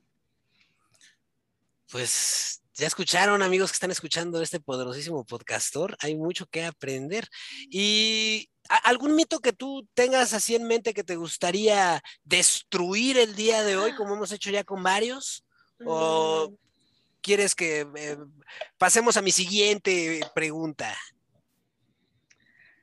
Ah, sí que yo he visto eh, gente que cuando los muerde la serpiente, ya no saben ni qué, ni qué ponerse. He visto que los mandan a que tomen leche, a que se coman un huevo crudo. No, no, es nada de eso sirve. Nada, nada, nada. Lo único que hay que hacer es. Ah, también, qué bueno que, me lo recuerdas. Eh, en las películas, justo cuando les muerde una serpiente, se ponen, agarran y se rasgan la playera y se la amarran y se hacen un torniquete. No, eso no, eso es lo peor que pueden hacer. Y lleva, Indiana Jones me mintió. Sí, no, eso no, no se debe de hacer. A ver, déjame adivinar por qué. Eh, yo imagino que cuando el veneno toca, pues ahora sí que la sangrita, ¿verdad? Eh, esta entra al, al, torrente sanguíneo, empieza a fluir por todo nuestro, nuestro cuerpo. Si tú haces un torniquete, lo que haces es que se quede en una sola parte y se muera o estoy muy güey. No, justo es por eso, porque lo haces que... estamos alcanzando la ignorancia.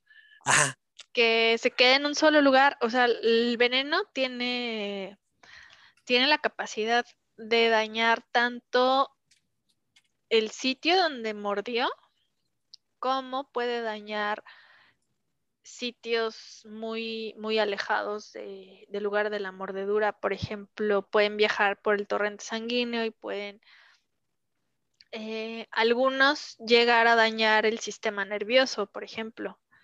Entonces, si tú, si ese veneno ya tiene la acción o la capacidad de dañar el sitio donde mordió y tú lo estás dejando que se quede ahí, pues obviamente el daño va a ser muchísimo más grande, ¿no? A lo mejor si nada más se te iba a hacer, no sé, un, se te iba a morir, no sé, un, pedacito de piel de dos centímetros, tú lo dejas ahí, pues se te va a gangrenar toda la pierna, o entonces no, no usar torniquetes.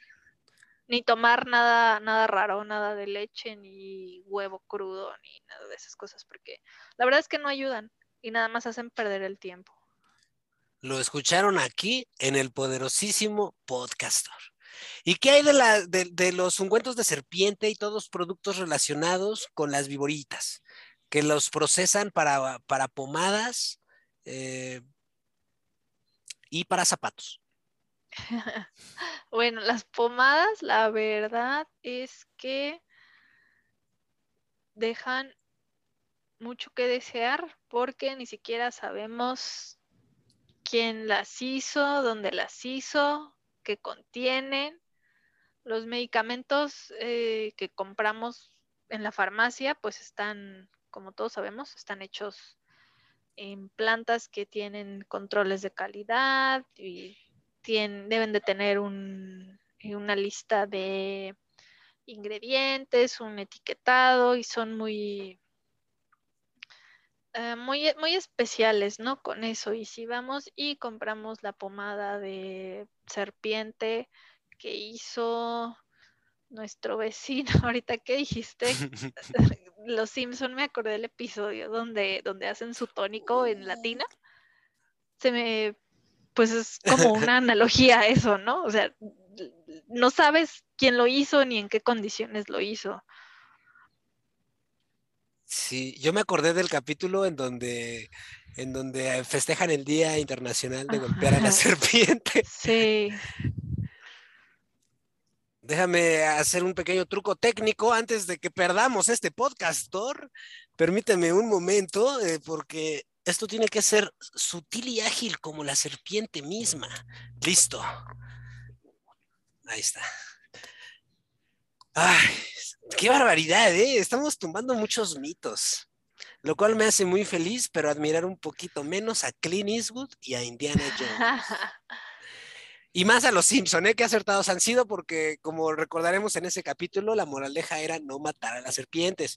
No a todas hay que matarlas. Bueno, más bien, no hay que matar a ninguna, tal vez, no lo sé. Que, di algo tú prudente porque aquí yo ya estoy dejando avanzar un poquito la ignorancia.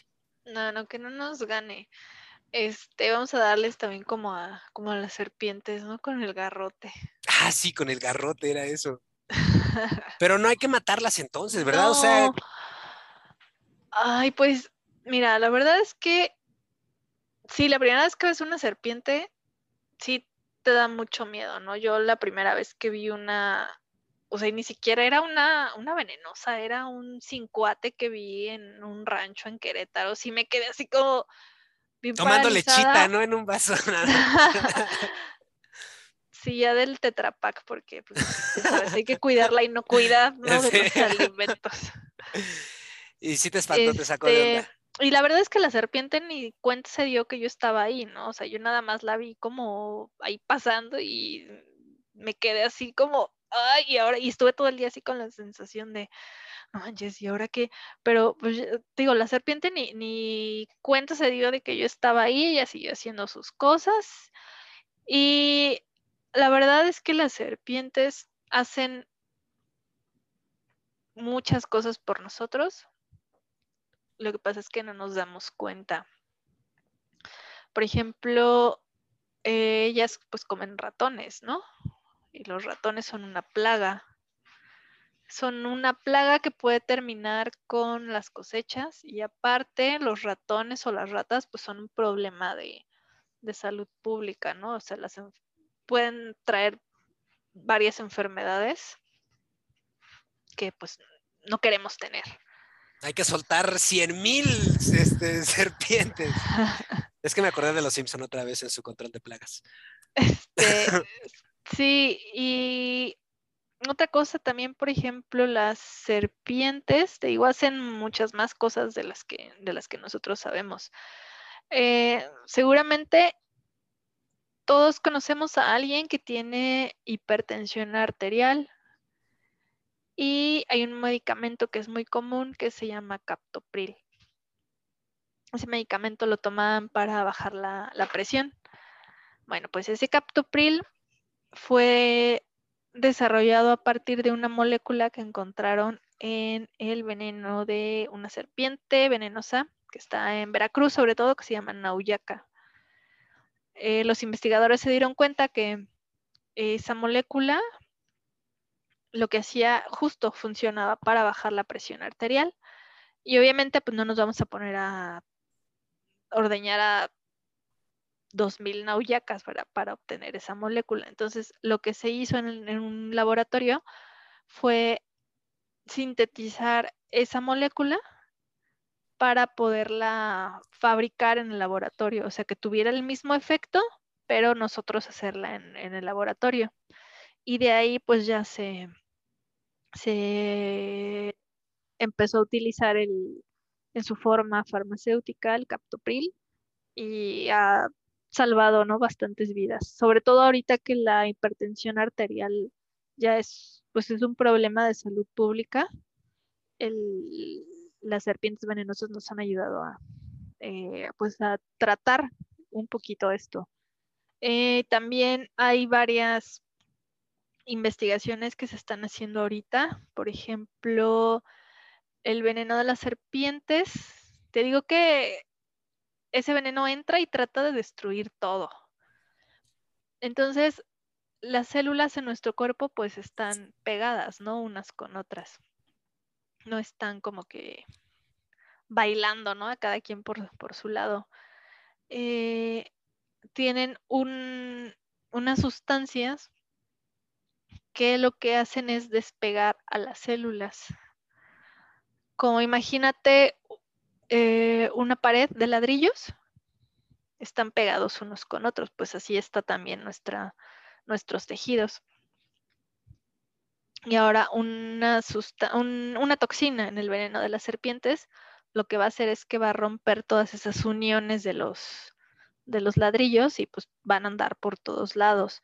Y eso, justamente esa, esa toxina la están usando para investigar tratamientos antitumorales. Sabes que los, tumores, pues, los malignos sobre todo, son pues una masa, ¿no? De, de células dañinas. De hecho, este, pues llegan, ¿no? Los tumores malignos a formar hasta sus, sus propios, son bien inteligentes, llegan a formar hasta sus propios vasos sanguíneos para que les llegue eh, ahí la sangre y no se mueran y puedan crecer. Entonces, la toxina que está, se llaman desintegrinas esas, esas sustancias. Déjame adivinar, desintegran. Sí.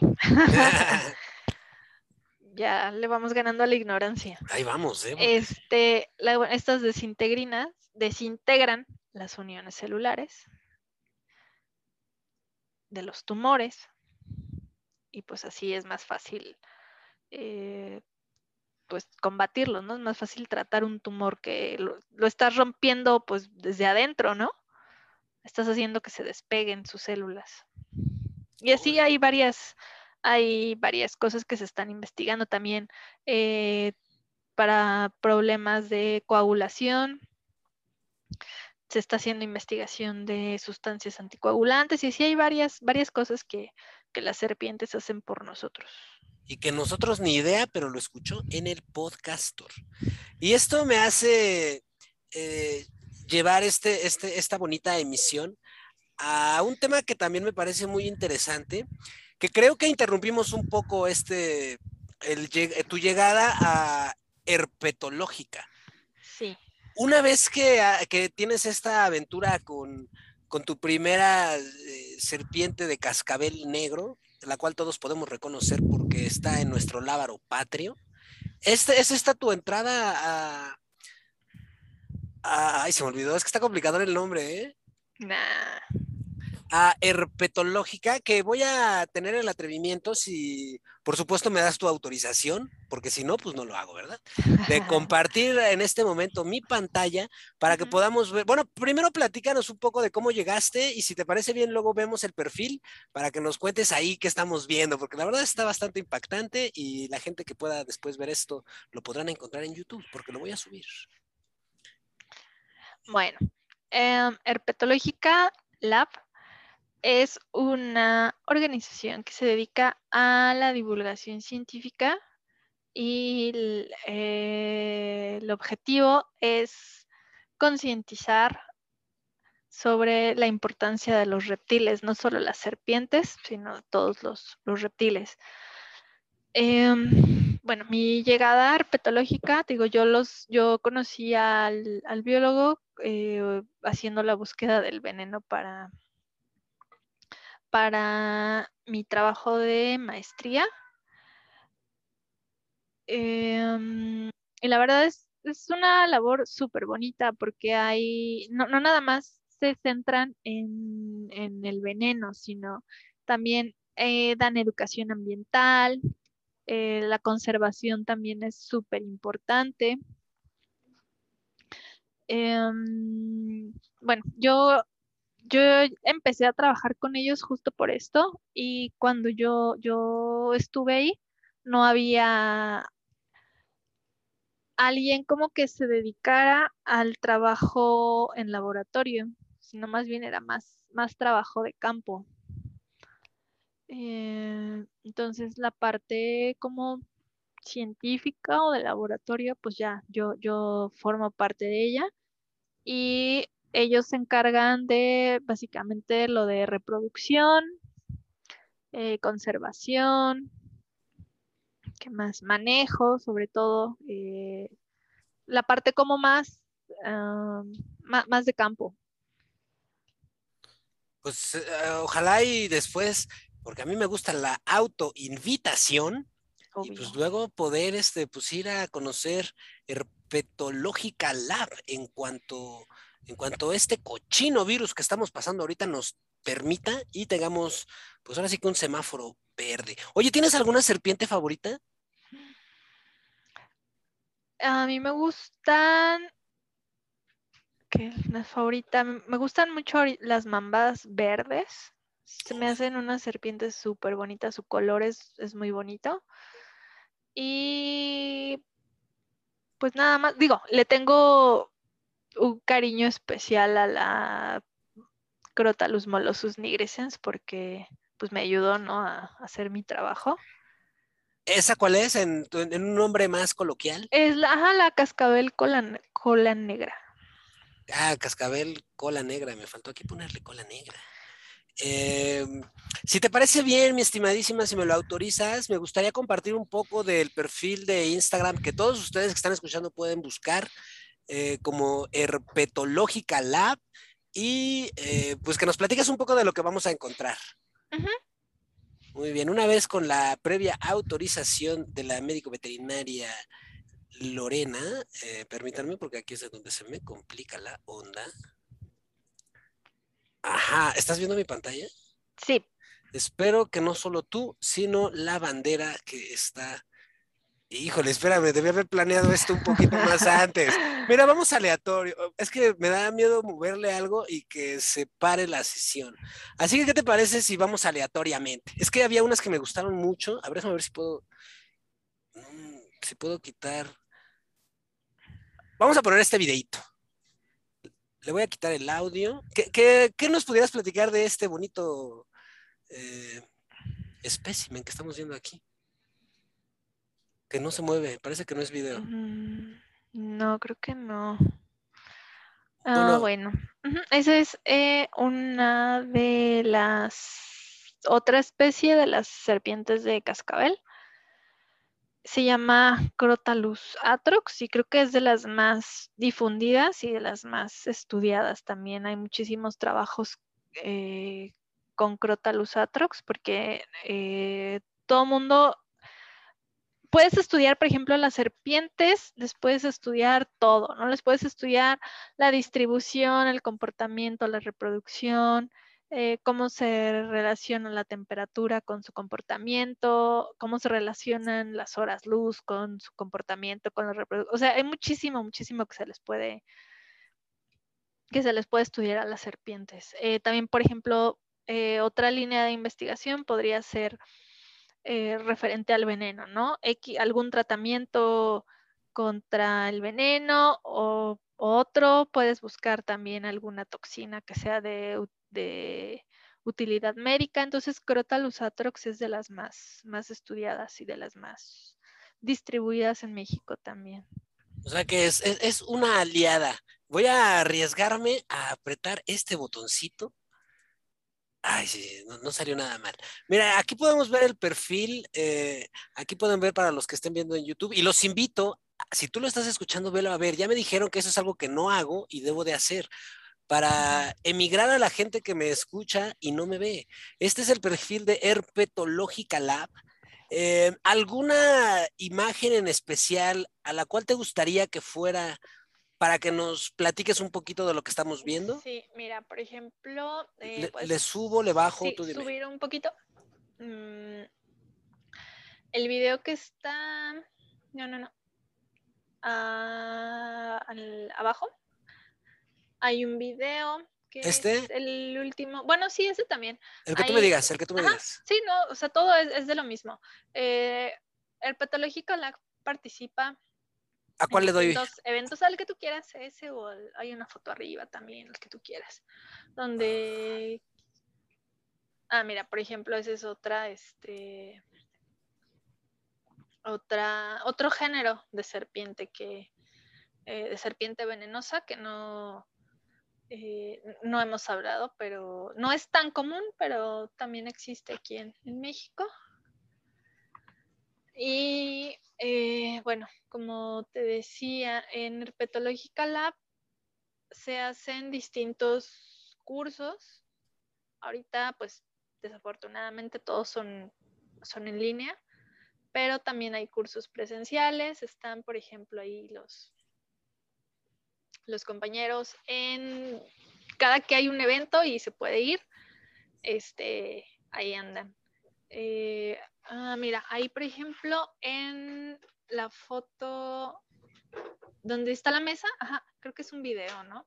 Ahí están los ganchos herpetológicos, los pueden ver en la, en la mesa. Ahorita que los pasen.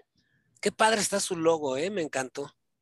Sí, lo hizo, eh, bueno, uno de los biólogos, el, que te, te, comento, él también hace ilustración científica eh, para artículos, libros. La verdad es que dibuja bastante bien y da cursos también de ilustración científica. Esos son los ganchos herpetológicos que, se ocupan para manejar a, las serpientes. Em, ¿Qué más? El cuate este de pelo largo que se ve muy de fiar se parece al primer baterista de Nirvana, a Chad Channing. Él se llama Ramón. Saludo al buen Ramón. Con nosotros. Nada que ver con los Ramones. Este nada más es Ramón de Herpetológica Lab. Yo estaba intentando. Ah, ahí están los ganchos, ya los Ahí están los ganchos, ajá. Ah, mira. Esa planta está bonita, se me figura como de la época de los dinosaurios. Y hay de distintos tamaños, ¿no? Los ganchos. Para manejar serpientes grandes y otras más pequeñitas. Muy bien, vamos a ver otro video. Otra imagen, tú dime cuál. A ver. No, mira, ahí, por ejemplo, ahí donde está el, primer video que está ese. Ahí es justo la extracción de veneno. Órale, no sé por qué unos me dejan. Ah, mira, sí. Ojalá y puedan ver esto, mis estimados, porque está bastante interesante. Ahí podemos ver el tubo que nos comentaba en un principio cuando tuvo. Eh, y toma la ratoncito, qué óbola. Mira, ahí vemos su bonito cascabel. ¿Esta qué especie es? Una Crotalus mictlantecutli, ¿no? Mictlantecutli. Esa. Crotalus mictlantecutli. De hecho, esta especie no tiene mucho que, se describió. O sea, antes pensaban que era otra especie y no tiene mucho que se dieron cuenta que es una especie nueva. Está bonita, ¿eh? Y letal. Y le, ajá. De hecho, este, bueno, esta es una forma de extraer el veneno como más más pro, hay otra forma más, más artesanal que es pues sin este tubo y sin esa pinza que sujeta el, vaso, ¿no? Hay una que prácticamente es, con la mano, o sea, le ponen un gancho de los herpetológicos en la cabeza y pues, el valiente agarra y la, la, la, sujeta de la cabeza y ya nada más le acerca el vaso para que lo muerda y en esa técnica es posible extraer una cantidad un poquito más grande porque hay quien le masajea las glándulas de veneno pues para que salga. ¿En dónde tiene las glándulas? A un lado, en, ah, mira, por ejemplo, eh, eh, eh, las glándulas están, a ver, déjame ver si lo puedo señalar. ¿Lo quito? ¿Quito el video? No, no, no, no, no. Ahí está súper bien. A ver, si quieres poner pausa. Estarían más o menos en esta zona. Órale, sí se pudo, qué buena onda. Y hasta ahí se les ve como un hoyito. Eh, Y tiene, este, digo, lo, señalé una zona muy grande, pero no son tan grandes las. Déjame ver si lo puedo. Ah, sí, mira. Mm, Las glándulas serían más o menos, bueno, aquí está el colmillo. Tienen forma como de... A ver, voy a intentar pausarla cuando pega la mordida. ¿Te parece o ahí la dejo? Ajá. Mm, si quieres ahí, déjala, está bien ahí. Oye, por aventurero. Ahí, ajá. Mira, por ejemplo, las glándulas tienen una, una forma como si fuera un globito, haz de cuenta. La parte como de atrás es más gordita. Entonces aquí estarían los colmillos. Aquí es un conducto por donde viaja el veneno. Ay, es que no sé. Ay, a ver. Ah, sí, sí, ahí se verá. Por ahí es el conducto donde viaja el veneno. Ajá, tienen un conducto que desemboca en el colmillo. Digo, lo, lo dibujé muy grande, ¿no? Es como, tienen como forma de globito, más o menos. Entonces, este se supone que es el conducto y esta es la glándula donde se fabrica el veneno. Algo así, Órale. algo así es.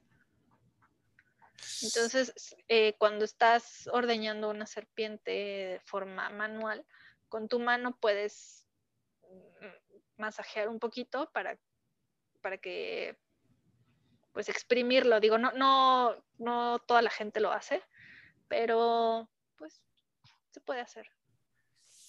Qué cosas. Oye, y definitivamente en algún momento, pues a las personas que se dedican a esto reciben una Ah, mordida, espera, ¿no? Espera, espera.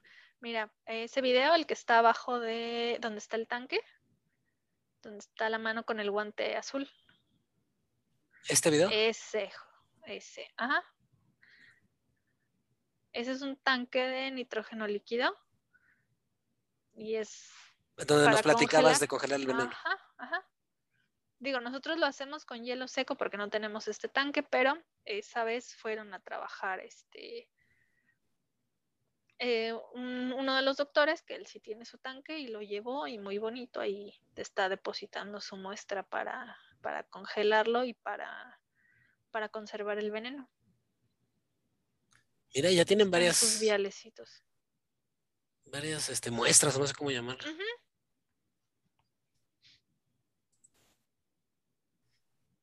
está, está re bueno. Amplia invitación a que vayan a checar. Esta es la Coralillo, ¿no? no? Ajá, sí. Sí, Qué bonita está. sí, de hecho de, de ella, justo de, de esa coralillo, creo que sí tenemos muestra del veneno. Digo, la verdad es súper poquito. o sea, estas coralillos dan muestras de veneno de una o dos gotitas y es todo. ¿Qué nos puedes decir de este gato? ¿Alguna en la que quieras que me A detenga? ver, déjame si yo te digo. No, están impresionantes. Amplia invitación porque he de decir, interrúmpeme cuando quieras, ¿eh? Sí, He de decir Ah, que mira, por ejemplo, esa, justo donde estás ahí, esa también me gusta mucho por sus, tiene una el mirada. tipo de, el tipo de, de manchitas que tiene. No es como tan común, no sé, tiene un patrón como de manchas circulares. como de felino. Ajá, esa también me gusta mucho. Y también es de ver. cascablillo, ¿ah? Ajá. Déjame ver si encontramos alguna. Mm, A ver, mm, esa me parece. A ver, sube un poquito. ¿Más o me quedo ahí? No estoy segura. A ver si quieres baja, bajamos tantito. Por favor, si la. Sí, lo ubico. Ah, mira, un cascabel, ahí está. Que nos decías que cada que mudan se le agrega una como Ajá, de un cascabel. estas.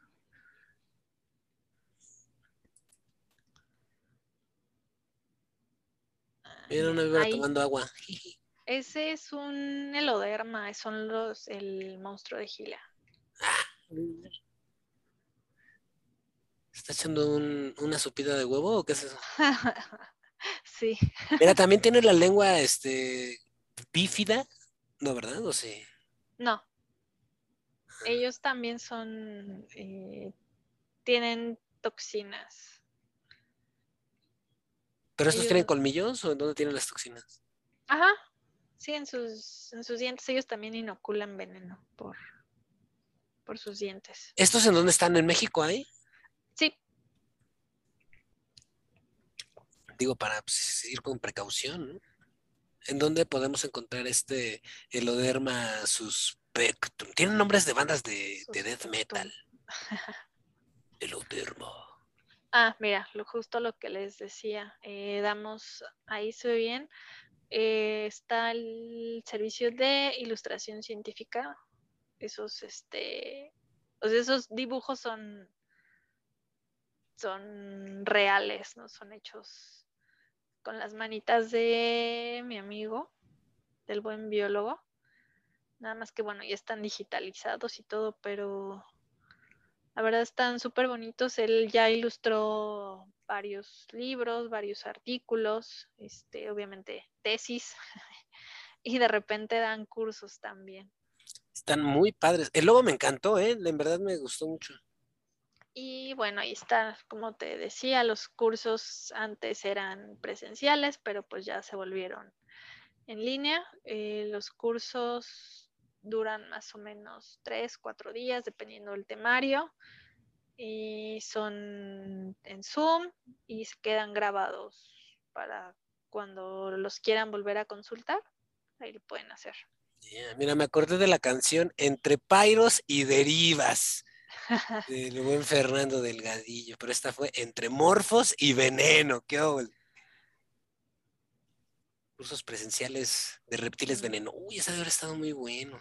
Sí, ahí se enseña lo básico desde manejo y demás. Bueno, y en esa quedamos porque la reunión tóxica, la que dice 2021, pues lo queríamos hacer presencial, pero pues ya no. La reunión tóxica con un montón de exnovios y exnovias.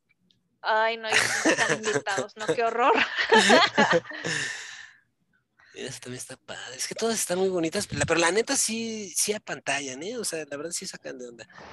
Por eso aquí estamos difundiendo el conocimiento de estos bonitos animalitos que. Mira, aquí también Mira, este es un. otro heloderma. Ajá.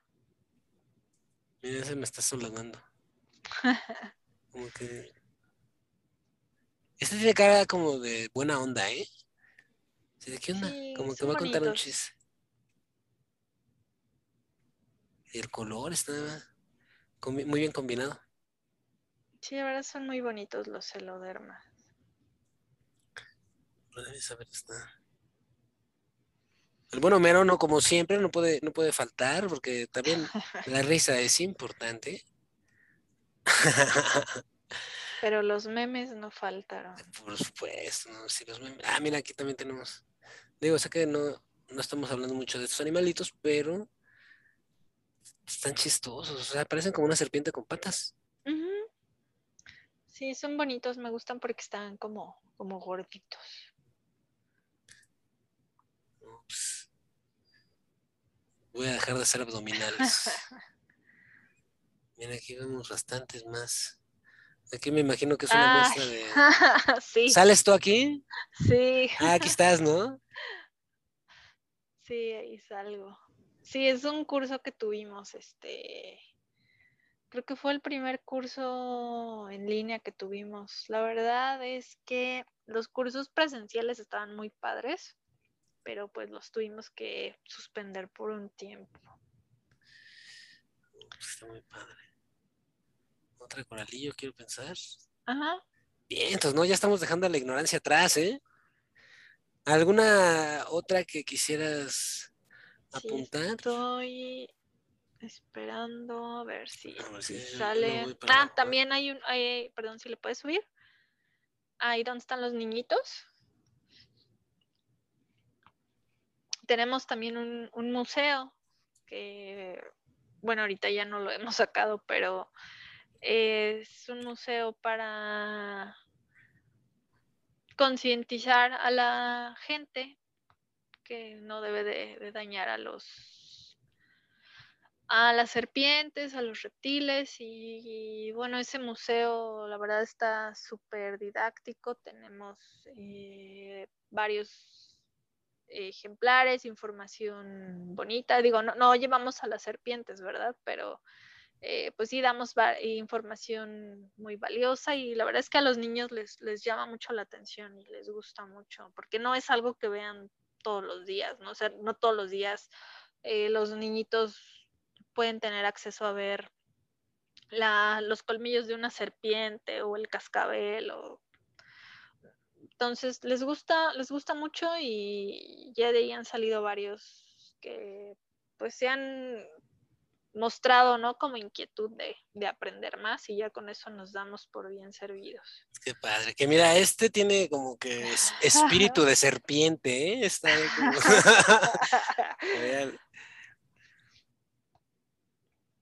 Ay, mira, no hablamos de, de, cómo se alimentan. Yo espero que me aceptes una invitación para una segunda parte, sí, para poder hablar de más cosas, saber hablar más de toxicología. Ay, pero no sé si me vayan a censurar, porque también YouTube es medio sensible. Eh, mira, esa es este. Esa es una nauyaca, es otra, otro género de serpiente venenosa que es súper común en, en, Veracruz. La verdad, son unas serpientes muy fuertes y muy rápidas. También son más rápidas que el, que el cascabel. Con ellas, con, con, ellas hay que tener más cuidado. Pero sí son muy bonitas. Y también podemos ver un poco de la mandíbula elástica, ¿no? O sea, este sí se lo avienta todo este regordete amigo que se está desayunando. Sí, ¿Y en cuánto tiempo lo, lo, digieren? Pues pueden pasar como dos semanas sin comer, más o menos. Ah, también otra cosa, hay que tener mucho cuidado con lo que, lo que les das de comer. O sea, sus, esos, eh, esos ratones no los puedes agarrar de cualquier lado. O sea, no es como que vayas al mercado de peces y me da tres ratas o tres ratones. Pues no, porque hay que tener también mucho cuidado con lo que les damos de comer, porque si les damos algún animal que esté enfermo, que esté parasitado, pues obviamente los va pues los va a infectar, no los va a contagiar y pues para qué, para qué queremos. Este blanquecino, amigo. Esa es una cobra. Como cobra Kai. Ajá, es una cobra que, este, bueno, fuimos a ver a, a otro herpetario y pues ahí la, ahí estaba enseñándolos la lengua. Tengo la esperanza de ver si se ve alguna. Ay, yo de niño era un niño clavado con los dinosaurios. Me sabía todo, no, no todos, pero me Mira, sabía. está Museo eh, Anfibios y Reptiles Itinerante. Este es nuestro museo que ahorita pues ya no lo hemos sacado, pero en cuanto haya oportunidad, vamos a andar por todos lados. Y espero colarme a alguna de esas presentaciones, ¿verdad? Sí, ah, mira, ese es el veneno, esos tubitos que están en medio. Este, esos tubitos son liofilizados, o sea, el, es el veneno que, que extrajimos, es el que yo ocupé para para mi tesis de maestría. Así es como lo ocupas. O sea, ya una vez que lo colectaste, está líquido, se lleva al laboratorio para quitarle toda la, el agua y así se queda. Así queda liofilizado, se llama el proceso, y ya queda ese polvito. Un saludo a mi buen amigo Leo. Mira, aquí podemos ver más serpientes, por supuesto. Tengo la esperanza de pasar por una mamba de cualquier color. Mm, creo que no hay. Creo que no hay. No, esa verdecilla también está padre. Ah, mira, ahí está, por ejemplo, este, en el dibujo que hice Botrops Asper, está una glándula de veneno. Ahí está el esquema. el azul es un nervio, lo rojo es la glándula y eh, lo rojo y, lo naranja. Digo, lo amarillo. Y lo naranja, pues es el conducto que conecta con, con el colmillo. ¿Y este nervio qué onda? ¿Para qué es? Es este. Sensitive Pit. No estoy muy segura, pero es como para eh, sensibilidad. Ya ves que las serpientes no, ven muy bien, más bien ah, todos se mm, perciben el, entorno con, mm, con vibraciones y demás, entonces ese nervio les, les ayuda con eso. Vibrando alto desde 1883. Pues una abierta invitación a que chequen a Herpatológica Lab, a que acudan a sus conferencias, como tuvo bien esta muchachona. Ah, esta gorra está bien chida, la necesito en mi vida. Sí, ya estás. Yo soy muy fan de las gorras. No sé por qué hoy no salí en gorra. Ah, porque por la iluminación. Como tengo mala iluminación, este es el primer podcast en donde estoy sin gorra, pero a todos lados ando con gorra. Esta gorra me encantó, es todo mi estilo. ¿Y esta molécula de qué es? Eh, si no me equivoco, es la adrenalina. esta está bien chida esa gorra. ¿Todavía la tendrán? Sí. No, pues apártame unas 10. Híjole, bueno, pues aquí este es el final de... Sí, ahí ya se acabó. A ver, ahora pásame el tuyo. Voy a dejar de compartir eh, la pantalla, amigos, no sin antes pues recordarles la invitación. Yo sé que suena complicado de pronunciar, pero muy entretenido y didáctico de ver. Herpetológica Lab. Herpetológica Lab. Ahí andamos también en Facebook y en eh, Twitter. Bueno, en Twitter no somos tan activos, pero Facebook y eh, Instagram sí.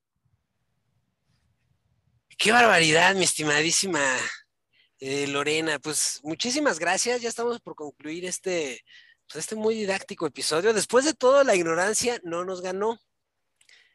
¿Algún, algún detalle, alguna información adicional que te gustaría dar antes de, dar la conclusión de este bonito episodio? sí, que cuiden a las serpientes. De verdad, eh, a veces tratándolas de matar se arriesgan más ustedes. Eh, las serpientes nos tienen más miedo a nosotros que lo que nosotros a ellas. Muchas veces ni cuenta se dan de que estamos y pues ya vimos que son bastante buena onda porque nos dan muchas cosas. Nos pueden ayudar a combatir enfermedades que son graves ahorita.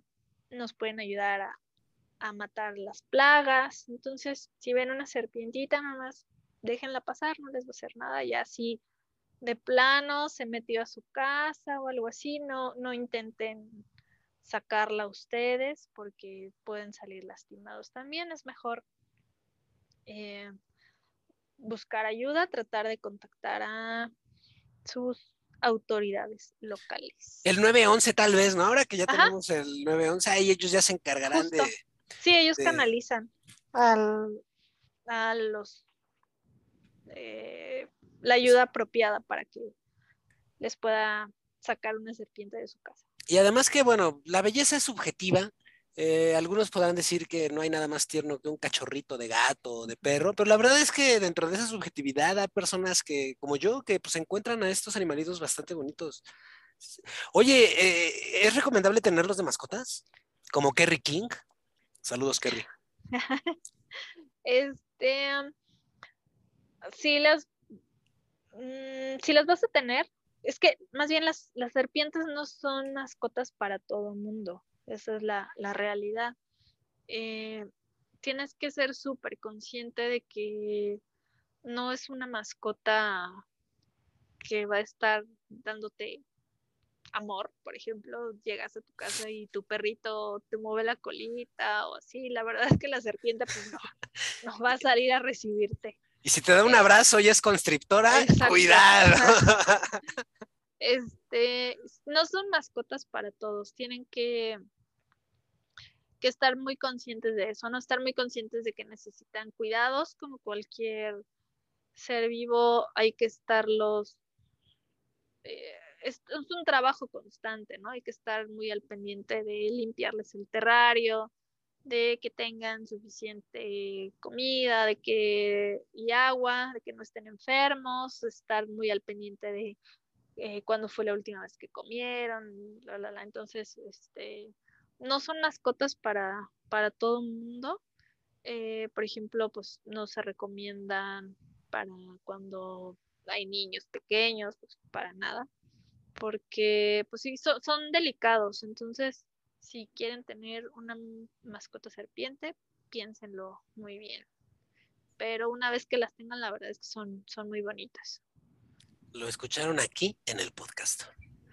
Eh, antes de despedirnos, mi estimadísima Lorena, me gustaría hacer una pequeña dinámica de asociación de palabras.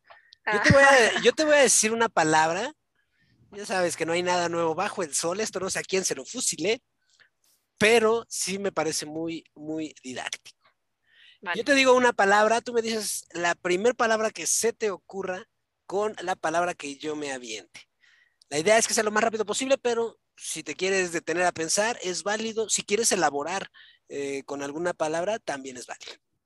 Ok. Muy bien, la primera palabra es adopción animal. Responsable. Tauromaquia. No me gusta.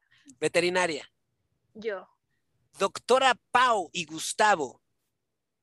Y doctor Gustavo, por supuesto. Los quiero mucho. Serpiente de cascabel de cola negra. La amo. La maestría.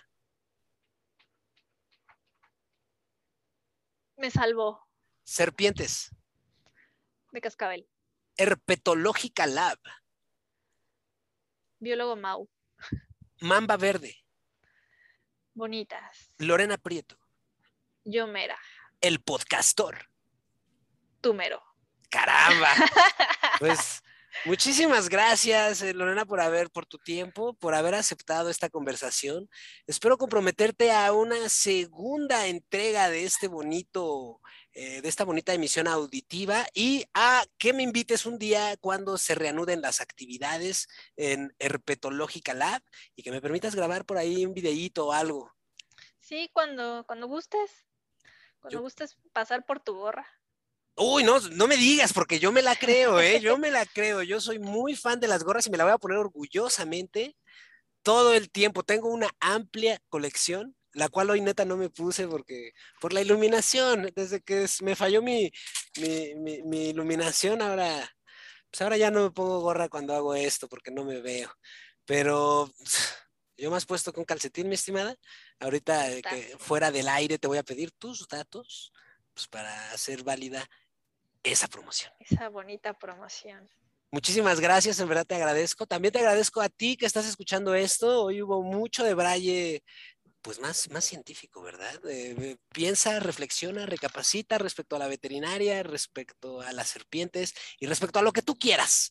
¿Algo con lo que te quieras despedir, mi estimadísima Lorena?